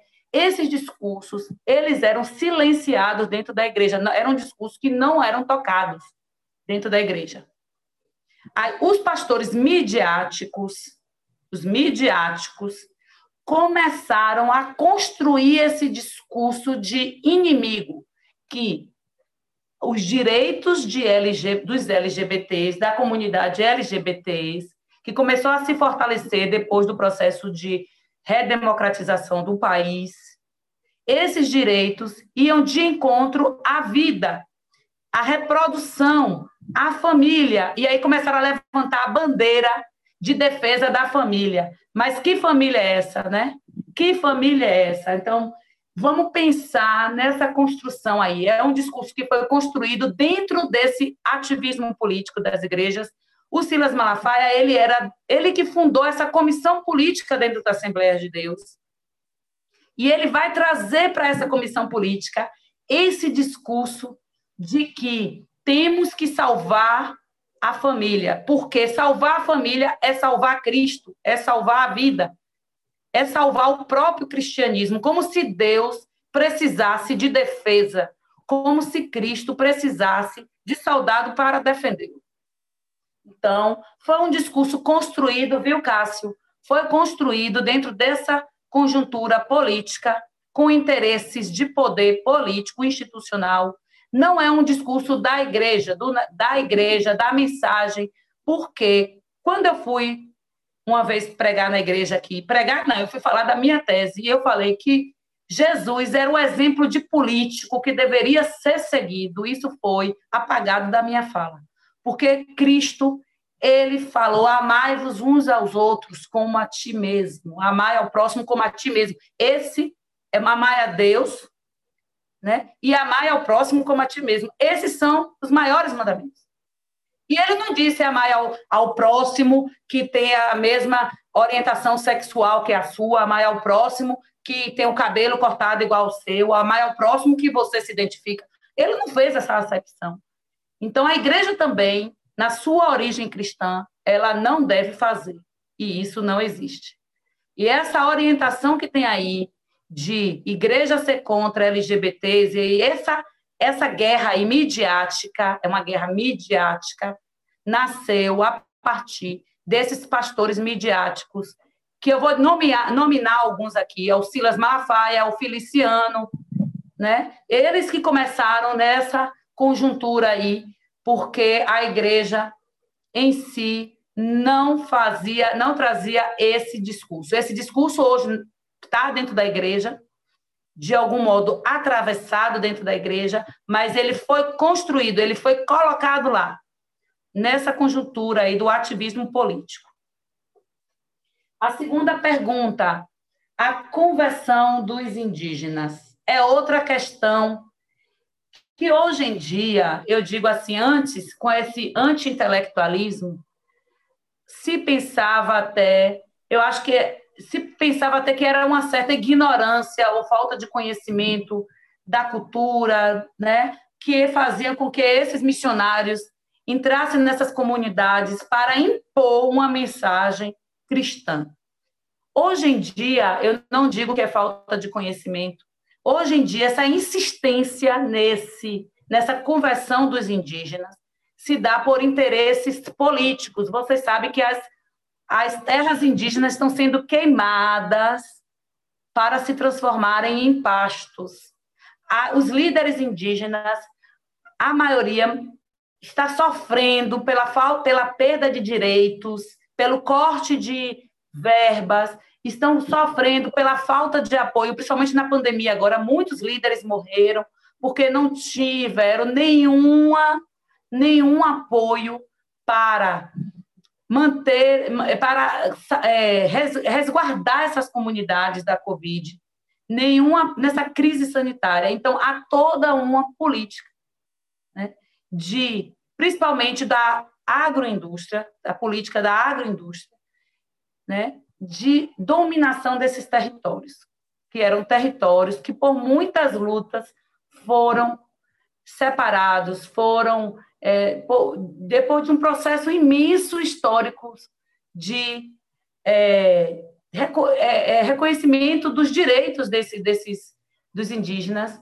eles estão perdendo esse direito. Então, esse evangelismo aí que persiste nessas comunidades não é mais um evangelismo verdadeiramente genuíno, de levar a palavra ou de.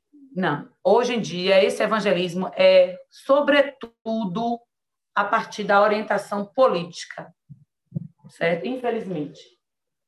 E a terceira, e eu não entendi direito, porque o texto da Celiana foi a pergunta foi bem, bem grande. Eu acho que ela falou da questão da submissão, né? É, eu posso que, reler. Por favor, que já foi a terceira e eu fiquei assim. É, Ela começa assim, ó. Por que será que muitas pessoas escolarizadas, graduadas, pós-graduadas, fecham os olhos a inúmeras e perversas contradições nos grupos religiosos com matrizes pentecostalistas? Perfeito. Celiana, deixa eu lhe dizer, minha amiga, companheira, escolarização, escolaridade não significa título de humanidade, infelizmente. A gente tem aí muitos pós-doutores, doutores, perversos, desumanos, alienados, né?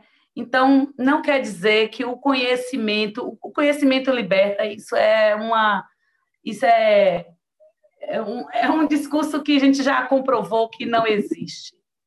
Então, infelizmente, né, não quer dizer que ter acesso ao conhecimento ele deixou de servir a uma ideologia, tá? Então, o, a, a formação ideológica, muitas vezes, ela consegue ser mais persuasiva na vida do indivíduo do que o, o conhecimento, o conhecimento científico, acadêmico, intelectual. Então, muitas pessoas realmente que têm acesso ao conhecimento, eles continuam sendo perversos, desumanos, né? Freud vai falar um pouquinho disso aí, dessa perversidade desse, desses indivíduos, né? Que teriam, eles têm as ferramentas, têm a ferramenta para quebrar essa perversidade, tem a ferramenta para se tratar, né? Hoje em dia nós temos as ferramentas, mas e eles tiveram acesso a essas ferramentas por via do conhecimento, mas isso não significa que eles realmente se tornaram pessoas melhores, mais humanas, né? entendeu? Então essa questão da formação ideológica, de tornar o outro submisso, de tornar de, de dominação, né, de domínio pelo outro, de a perversão, né, o preconceito, isso ainda apesar da, dos nossos avanços, né, na ciência, nos estudos, a própria religião, e nós aqui discutimos, né? Nós vemos hoje aqui correntes, existem hoje grupos que têm discutido isso. A gente fala hoje de cristão, é, a gente, a gente dá, dá, até o um nome que te chama de progressistas. Né? A gente, são intitulados como progressistas, eu não sei se é bem esse nome que deveria se dar, mas existem hoje grupos pentecostais, dentro das correntes conservadoras, que são progressistas. A gente tem hoje uma frente evangélica pelo Estado de Direito, a gente tem hoje evangélicas feministas pela igualdade de gênero, a gente tem hoje comunidades evangélicas pentecostais LGBTQIA+, a gente tem hoje coletivos de checagem de fake news para poder é, levar para as comunidades, para as igrejas, é, a verdade esclarecida, os fenômenos, os fatos, e não os discursos que circulam a partir deles. Então, hoje existem, sim, né, dentro da própria comunidade conservadora, né, dentro da própria comunidade pentecostal, dos protestantes, existem pessoas que estão discutindo, propondo, trazendo a questão da política, discutindo a política não pelo viés né, da dominação, da, mas discutindo realmente o viés da cidadania, o conceito de cidadania, não essa cidadania que é me obedeça. Então, a gente tem hoje já conseguido alguns avanços. Eles não são mediatizados, por isso que as pessoas não veem. Né? O que aparece na mídia aí é o discurso do, dos, dos arcaicos, da flor de lis, né? mas não o discurso desses, dessas pessoas que estão aí há anos discutindo, propondo.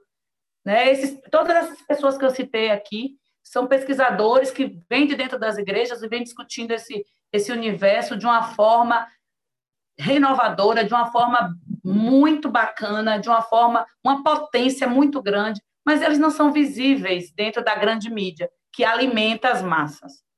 Né? É isso aí.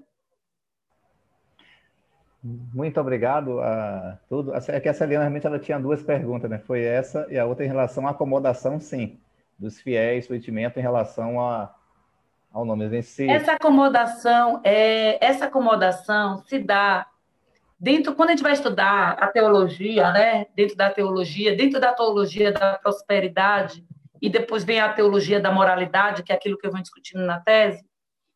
Tem dois exercícios viu, Celiana, para poder se constituir essa acomodação.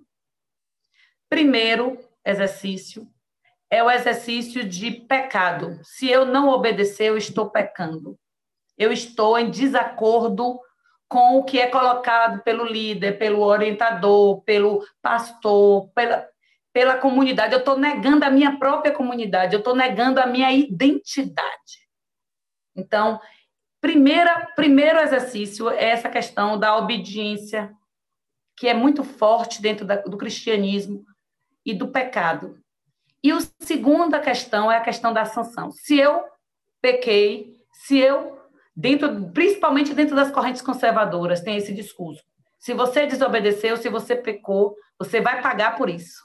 Você vai sofrer uma sanção. Você vai ficar doente, sua família vai perder os bens, você vai perder seu emprego. Tem toda uma lógica em cima desse discurso. Então, do, esses dois exercícios que é feito dentro das igrejas, eles são muito potentes para a manutenção dessa acomodação. Certo? E aí, pense assim, uma mulher dentro da favela, cheia de filhos, sem marido, pobre, que tem um refúgio na igreja, ela vai se desidentificar com essa igreja? Ela vai desobedecer essa igreja? Não. Isso é muito forte dentro dessas comunidades carentes. Isso é muito forte. Então, esse discurso de obediência, de acomodação e de recompensa. Tem um discurso da recompensa também. Se você votou, se você obedeceu, você vai ser abençoado. Você vai ser agraciado. É o discurso da teologia da prosperidade. Então, a gente tem aí três exercícios: a obediência, a sanção, a punição e a recompensa. Três exercícios dentro desse processo de acomodação, tá, Celi? É difícil, minha amiga, mas a gente consegue romper essas barreiras aos pouquinhos. Olha a nossa fala chegando, olha a gente conversando, olha a gente aí. É isso, parabéns. Ah, aqui no YouTube, o Cássio agradece, parabéns também aí, a sua fala. E a Poliana tem uma pergunta para você. Fique à vontade, Poli. Pois não. Maravilhosa sua fala, viu, Kati? Amei, assim, super me identifiquei, anotei várias coisas aqui. E assim, você falou aí no início da sua fala, no primeiro bloco, sobre é, a aproximação, né, uma, o contexto histórico do pentecostalismo com o, o cinema hollywoodiano. Você fala disso. Eu queria saber se você tem alguma sugestão de leitura para me dar, de bibliografia, ou se no seu próprio trabalho você discutir, porque a minha, a minha personagem que eu estou analisando, eu, eu percebo que quanto ela mais vai se aproximando desse público é, de Los Angeles, ela vai mudando toda a linguagem dela imagética. É, e até foi uma coisa até que eu botei lá nos meus comentários. Eu preciso discutir a mudança das fotos dela antes com as tendas e depois quando ela se instala em Los Angeles, que ela vira outra pessoa, né? E Hollywoodiana. Tava... Hollywoodiana, totalmente. As imagens dela, assim, que eu falei, meu Deus do céu, da mulher com roupas retas, né? O corte todo reto, parecendo uma. Sim. Ela bota umas roupas marcando bem a silhueta, né? Demonstrando muita feminilidade. E eu, eu digo mais, sensuais. Né, para é, sensuais para a época, muito sensual. Hoje não, hoje ela estaria muito vestida, mas para a época muito sensual. Isso é a primeira coisa. Eu queria uma sugestão de leitura para você me dar para eu poder discutir isso melhor. A segunda. Posso falar já? Pode, é bom, eu, é bom. Eu tenho outra pergunta, mas se quiser falar, eu posso anotar logo aqui. É, eu discuto na minha tese um conceito de mediatização a partir de um autor argentino chamado Eliseu Veron, que ele vai estudar a semi, ele vai construir a semioantropologia. A, a, a, o conceito da mediatização dele é semioantropológica.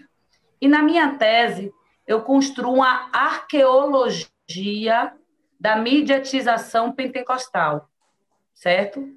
E aí eu venho falando dessas etapas de transformação da religiosidade pentecostal a partir dos fenômenos midiáticos, hum. certo? Quando é, a gente vai discutindo sobre isso, essa construção, como a religião ela surge paralelo, vem desde do, do, do, o Adriano, que é um outro autor, Adriano Adriano, depois eu lhe passo, da comunicação. Ele vai dizendo o conceito de mídia, o nome mídia já vem da religião. O que era mídia? Mídia era, era o, o termo mídia vem das sessões espíritas, mediúnicas. O que era mídia? Era o elemento que ia fazer a minha conexão com a divindade. Mídia é isso. E aí ele vem falando: não existe religião sem esses fenômenos midiáticos. Não existe religião sem o elo com a divindade. Então, por quê? Porque é muito difícil a gente fazer a abstração. É, é, isso é muito metafísico, isso mesmo, Roberto. É muito difícil você fazer a abstração de um Deus, você imaginar o Deus. Por isso que a Igreja Católica vai logo faz uma estátua, faz uma pintura, porque é mais fácil para o homem, né, conseguir chegar ao seu Deus por meio de um intermédio. Então você tem que ter uma mediação. E o conceito de mídia nasce disso aí. E quando a gente vai observar os fenômenos midiáticos em diversas religiões, eles estão o, o fenômeno religioso ele está vinculado aos fenômenos midiáticos né? Como o protestantismo teve a ver com o iluminismo, com o nascimento da, da, da, da prensa, com a imprensa, né? A partir da prensa de Gutenberg. Os folhetos que Lutero distribuía foram decisivos na, na, na criação, do, da, no nascimento do protestantismo. E quando a gente vai para o pentecostalismo, como ele surge? Ele surge dentro dos Estados Unidos, em Los Angeles, no nascimento do cinema, da indústria cinematográfica. Então, ele não vai estar alheio a isso. Esse show pirotécnico que vai acontecer dentro das igrejas não está alheio a todo show que era pensado no início da indústria cinematográfica, aos efeitos, né? como na Igreja Católica, lá na Idade Média, também não estava alheio a isso o incenso, o cheiro da vela, o cheiro, os vitrais coloridos, a, o barroco, tudo isso era um cenário, um show, né, para fazer essa relação do homem com Deus. E aí, quando a gente vai para o pentecostalismo, isso vem num, num movimento muito efervescente do, da mídia, da aceleração dos processos midiáticos. Porque vem o cinema, depois do cinema vem a TV, o rádio, e aí você vai vários fenômenos midiáticos e o pentecostalismo embarca nisso aí. Ele nasce nisso aí e ele se molda de acordo com o nascimento desses novos fenômenos. Se você for olhar como o nascimento da, da a chegada da televisão e a mudança do pentecostalismo no Brasil foi gigantesca. Mudou-se tudo, até o horário dos cultos, por causa da televisão. Então, você vai ver como isso vai mexendo e vai mexendo na dinâmica. Se você for olhar como os pastores, a pregação mudou depois dos televangelistas. E aí, se você vai olhar para o humor de Silas Malafaia, que eu pesquisei no mestrado, que humor até então, dentro do pentecostalismo das igrejas conservadoras, ninguém podia fazer uma piadinha em púlpito, não.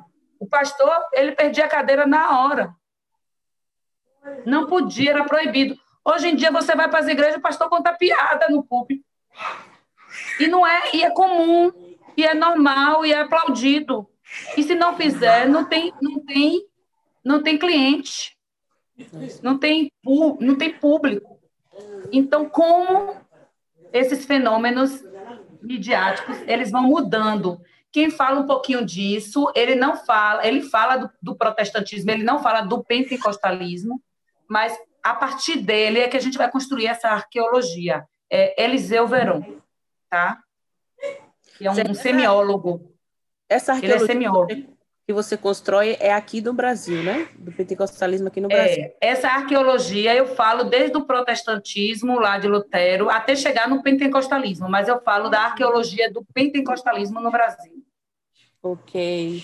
Oh, oh, Está na tese. Eu quero o link depois, está publicado, né?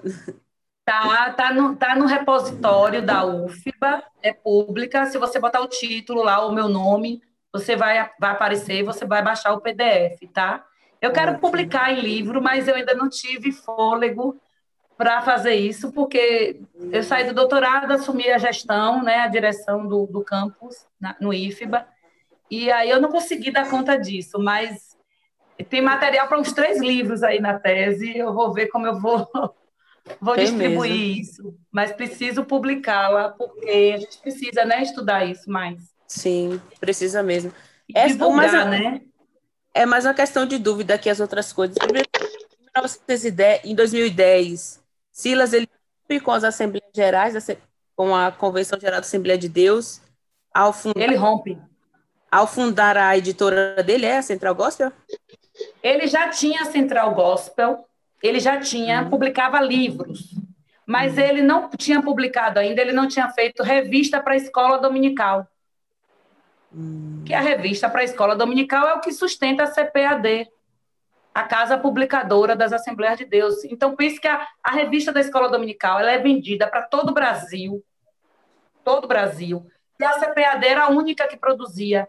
Aí, quando chega em 2010, Silas, ele já tinha outras questões políticas dentro, né? Ele já não, já não era um bem visto, ele queria ter poder e ir lá. E... Você sabe que a Assembleia de Deus não é como a IURD, que tem um dono, né? A Assembleia de Deus tem vários. Apesar do Wellington Bezerra ficou no, no poder por muito tempo, né, como presidente da CGADB, mas existe toda uma cúpula, existe um corpo de líderes.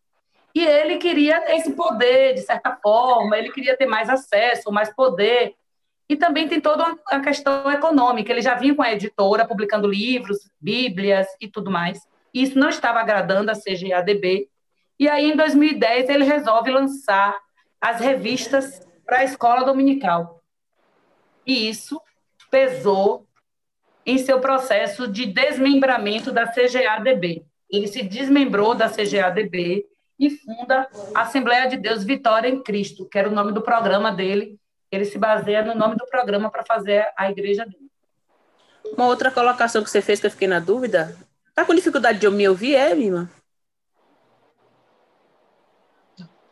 Não. Não, não. Tô te uma, outra bem. uma outra dúvida, Kátia, sabe o que, é que você falou? Que até a década de 80, a Assembleia de Deus ela desempenhou esse papel principal no cenário pentecostal a partir justamente da, a, do setor educacional com as revistas de escola bíblica dominical. É isso? Ela, ela, ela direcionava o comportamento, a estética protestante pentecostal por conta da revista não só a revista, tem todo um conjunto de, de materiais, certo? Tem a revista, tinha o, o Mensageiro da Paz, que é o, o jornal, os folhetos, os folhetins, as orientações da leitura diária, a leitura diária semanal, porque a revista, ela não só diz o que você vai estudar no domingo, ela traz a, a direciona a sua leitura diária da Bíblia. É um estudo, entende? Então, assim, a CPAD, ela, ela criou esse sistema e desde lá, quando ela nasceu, na década de 20, começa a nascer esse sistema educacional, a CPAD nasce na década de 30, tá? 40 que se institui, institucionaliza tudo direitinho. Mas na década de 20 já tinha esse sistema educacional. E daí é que vem essa base das regras, né? das, das normas, daquilo que, das orientações, mas não é assim visível. A revista vem assim dizendo leitura bíblica, o tema da semana. Então não é uma, não é visível, é no discurso. É a, a, a interpretação dos comentaristas. É a interpretação dos comentaristas que vem lá.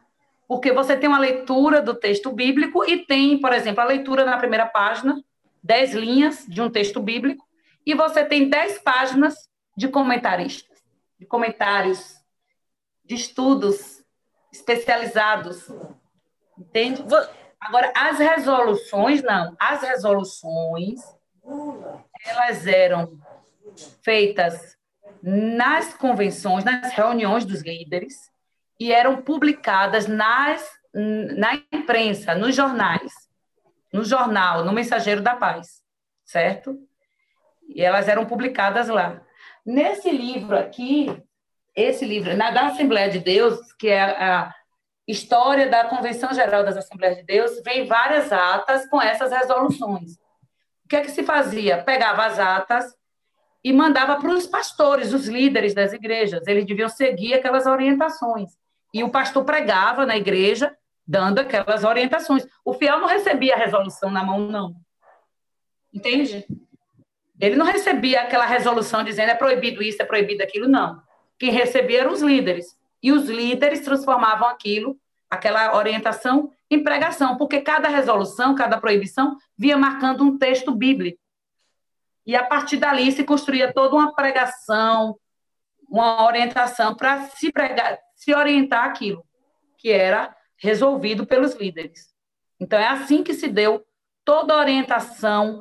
Por exemplo, se você ia na Assembleia de Deus, Água Viva, a Assembleia de Deus, sei lá, qualquer Assembleia de Deus, Assembleia de Deus da Cidade Nova, Assembleia de Deus de Piauí, ou de Tabuna, de qualquer uma, você ia ver a mesma liturgia, a mesma vestimenta, né? o mesmo comportamento, o mesmo estilo de corte de cabelo dos homens, o mesmo estilo para as mulheres, o coque, o mesmo estilo de cabelo, o mesmo formato, porque toda uma, uma homogeneização do comportamento, principalmente do comportamento feminino.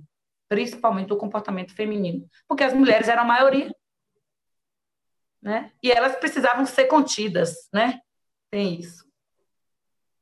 Obrigado, Kátia. Eu, eu gostaria, Kátia, que depois você mandasse para mim essas sugestões bibliográficas para que eu possa colocar no YouTube, no descritivo do vídeo de hoje, Certo. E aí as pessoas podem acessar é, as suas indicações bibliográficas, enfim. É, foi maravilhoso, né? Eu fiquei, eu fiquei assim, meio é, pensativa a respeito dessa mídia, a mídia é, noticiosa, né? Como ela se beneficia do fundamentalismo religioso, porque é um discurso que vende. Então, ela está aí colocando as notícias que as pessoas querem ouvir e os progressistas não têm esse acesso, não têm o mesmo discurso que vende. Então a gente está sempre um passo atrás, ou melhor, vários passos atrás, porque a gente não tem a mídia é, aí a favor. Ora, ora para uma crítica que bomba nas notícias, ora para um discurso que é super conveniente, então vamos seguindo.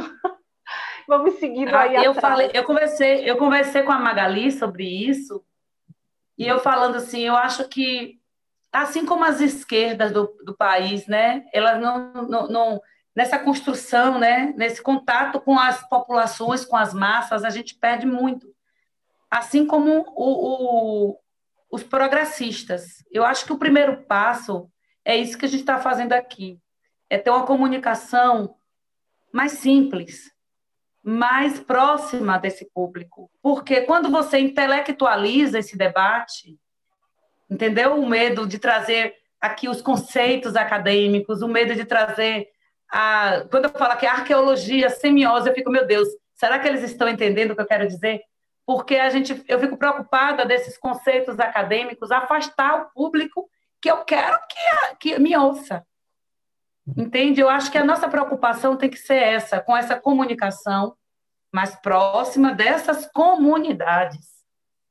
Entendeu? A gente tem que fazer com que o nosso discurso, esse discurso nosso, que é de uma educação cidadã, de uma educação política para a cidadania, que chegue a essas comunidades de inclusão, um discurso de inclusão, um discurso contra os preconceitos, não sexistas, contra a violência domiciliar, que acontece muito dentro das igrejas, principalmente pentecostais, violência às mulheres. Então, a gente tem que fazer esse nosso discurso chegar a essas comunidades. Eu acho que o primeiro passo é isso, Mima, que você está fazendo. Então, parabéns por a sua casa estar tá possibilitando isso. Eu acho que outras casas devem existir para poder abrir espaço para a gente ter essa conversa, para atrair as pessoas para nos ouvir, para ouvir e pensar que o que a gente pesquisa não está longe dele, não. O que a gente pesquisa é isso aí. É o que está acontecendo com ele dentro da casa, é o que está acontecendo dentro da igreja. que a gente tem que conversar sobre isso. Né? Então. Roberta tem uma fala, uma, alguma pergunta. É, eu queria colocar uma questão, não necessariamente uma, uma pergunta, né? Mas é, essa questão do ativismo político, que foi o tema que girou aqui, ele, ao, ao mesmo tempo, ele ele se apresenta hoje ainda enquanto movimento restritivo é, entre os pentecostais, né? mas eu, eu vejo que ele pode ganhar força numa construção de um contradiscurso ao apoliticismo, né? Porque se nós percebermos, se nós formos nos dados, né, que, das PNADs é, provisórias, o, o, o protestantismo, o, o, pentecostalismo, ele cresce muito nas periferias, nas grandes e nas médias e pequenas cidades. Hoje não tem nenhuma eleição nesse país, dos 5.017 municípios, que não deva ter um candidato é, pentecostal disputando a vereança. Né? Tem eleições em, nas cidades baianas, e Tatiane deve ter essa experiência, porque ela viveu no Baixo Sul, que, como não tem segundo turno, o, a frente de apoio primeira é, são, é, é, deve ser do segmento evangélico e, com certeza, pentecostal, porque tem o ativismo político enquanto prática. E é interessante entender também porque isso tem uma, uma certa aproximação com, com o, o modo de vida que, que, o, que o pentecostalismo imprime nesse praticante de fé, que é o experimento. O, o, os pentecostais eles são abertos a experimentar. E se são abertos a experimentar, nesse, nesse, nesse processo de construção né, de uma outra de uma outra ideia de cidadania, né, de fé, né, de, a partir da fé, existe também as possibilidades. Eu fiquei muito impressionado, há dois anos ou três anos, eu fui com o pastor Djalma Torres, e que veio a falecer né, no início do ano, é, e fiquei muito impressionado quando eu cheguei em, ali em Camaçari para me encontrar com o segmento evangélico, a maioria eram as pastoras. Eram pastoras que estavam lá, né, assumindo um discurso, claro, né, nessa nesse novo, nesse novo tipo que aparece, Cati, do cyber, como é? Cyberpentecostalismo. O cyberpentecostalismo. É uma, coisa mais difusa, mas é, você tem ali um mix de vários, de vários é, pertencimentos identitários e que essa mulher, a maioria delas negras, que assume um certo protagonismo de liderança em determinadas comunidades, ela sofre com dores que são muito reais.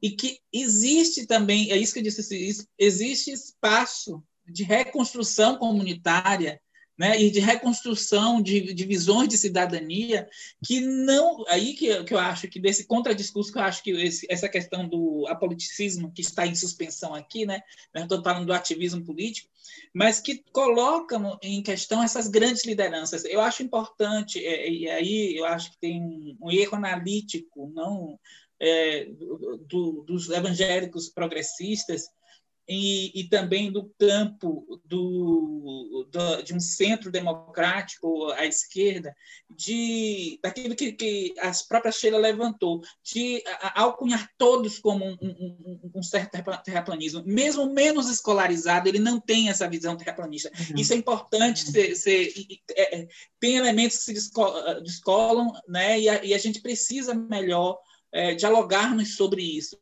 Por outro lado, onde tem a minha experiência de fé, a experiência de mima, cresce o conservadorismo, né? Nos mais escolarizados, mais reativos perfeito. às experimentações. Perfeito, perfeito. É mais reativos às experimentações, né? O presbiterianismo, os batistas, quer dizer, uma, volta a uma discussão sobre separação Estado e Igreja. Os ministros estão aí para a gente, né? Presbiterianos presbiterianos todos, muito que no nosso meio eram vistos como mais, mais, mais, estudados, intelectualizados, do ponto de vista teológico, até muito mais bem formados, até tinha essas questões. Então, eu, eu, eu vejo que a, a, gente precisa entender é, onde estão os nexos né, que, que se define enquanto conservador, enquanto fundamentalista, né, enquanto é, os deslocamentos que são possíveis dentro de um, de um pentecostalismo que se apresenta revigorante por já ter se apropriado dessas mídias, isso é importante a gente dizer, Sim. já se apropriaram dessas mídias, né, tem um campo de, de, de deslocamentos de pertencimentos por por serem até instigados pela fé né, né, nessa questão. Então, eu acho que é preciso que a gente entenda melhor esses movimentos. Eu sou, eu fico muito preocupado com as homogeneizações dentro da, desses estudos, né? E eu fico, eu fico muito feliz com o seu trabalho. Acho que a gente tem que andar mais com você por aí e tudo, né? Mas Olha, Roberto, muito... eu, eu, eu, eu sou uma pessoa de fé. E eu tô como você. Eu acredito muito nessa potência pentecostal dentro das comunidades de base. Eu acho que a gente deve voltar para aquela nossa teologia de base, entendeu? Porque ela foi apagada, ela foi engolida pela teologia da prosperidade. Mas não é porque hoje em dia há esse embate. Ah, mas é porque vocês querem que o pobre continue pobre, não mude. Não é isso, a questão não é essa. O que a gente quer é que essa, esse, esse indivíduo negro da comunidade, essa mulher lá que tem suas dores, ela se reconheça enquanto cidadã que pode, que deve, que tem voz, que, que tem uma potência. E eu acredito muito nessa potência. Principalmente, eu acredito muito que essa revolução política que vai chegar aqui no Brasil, ela vai vir das mulheres negras, das comunidades de base, e principalmente dessas pentecostais guerreiras que fazem a diferença nas suas comunidades, que salvam muitas vidas nas comunidades, né? Enfim, eu ainda acredito nisso, né? Eu sou uma pessoa que ainda tenho fé. Obrigada, viu? E você trouxe uma excelente reflexão aí. Nós temos, nós temos as, as, as bases, nós temos os instrumentos, né? Falta uma articulação. Isso mesmo.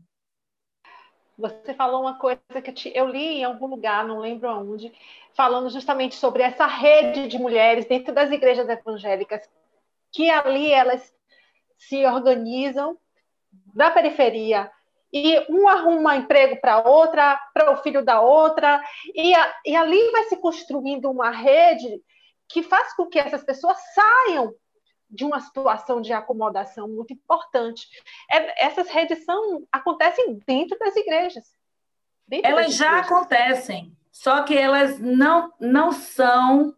Elas, elas, o que falta nelas é o discurso da política, que é negado, é o apoliticismo, é o que Roberto falou. Porque a prática, a, a prática, elas já fazem, elas fazem isso dentro das comunidades. Elas fazem. O trabalho já é feito. Olha, gente, eu agradeço demais. Já passamos de duas horas de conversa e por mim ficava aqui mais uma, mais duas, mais três, porque o papo está muito gostoso, né? As mesmas pessoas que iniciaram até agora, só uma que saiu, porque estamos amando toda essa conversa. Obrigado, Catiane, por aceitar de, tão, pronta, tão prontamente a sua, a sua e aqui dividir conosco seus saberes, seus estudos. Eu sei que são anos de pesquisa, muita dedicação, sei da sua ocupação, sei da sua. É, quanto, quanto trabalho você tem, sei que estar aqui hoje, num feriado, num domingo, é um grato presente que você nos dá.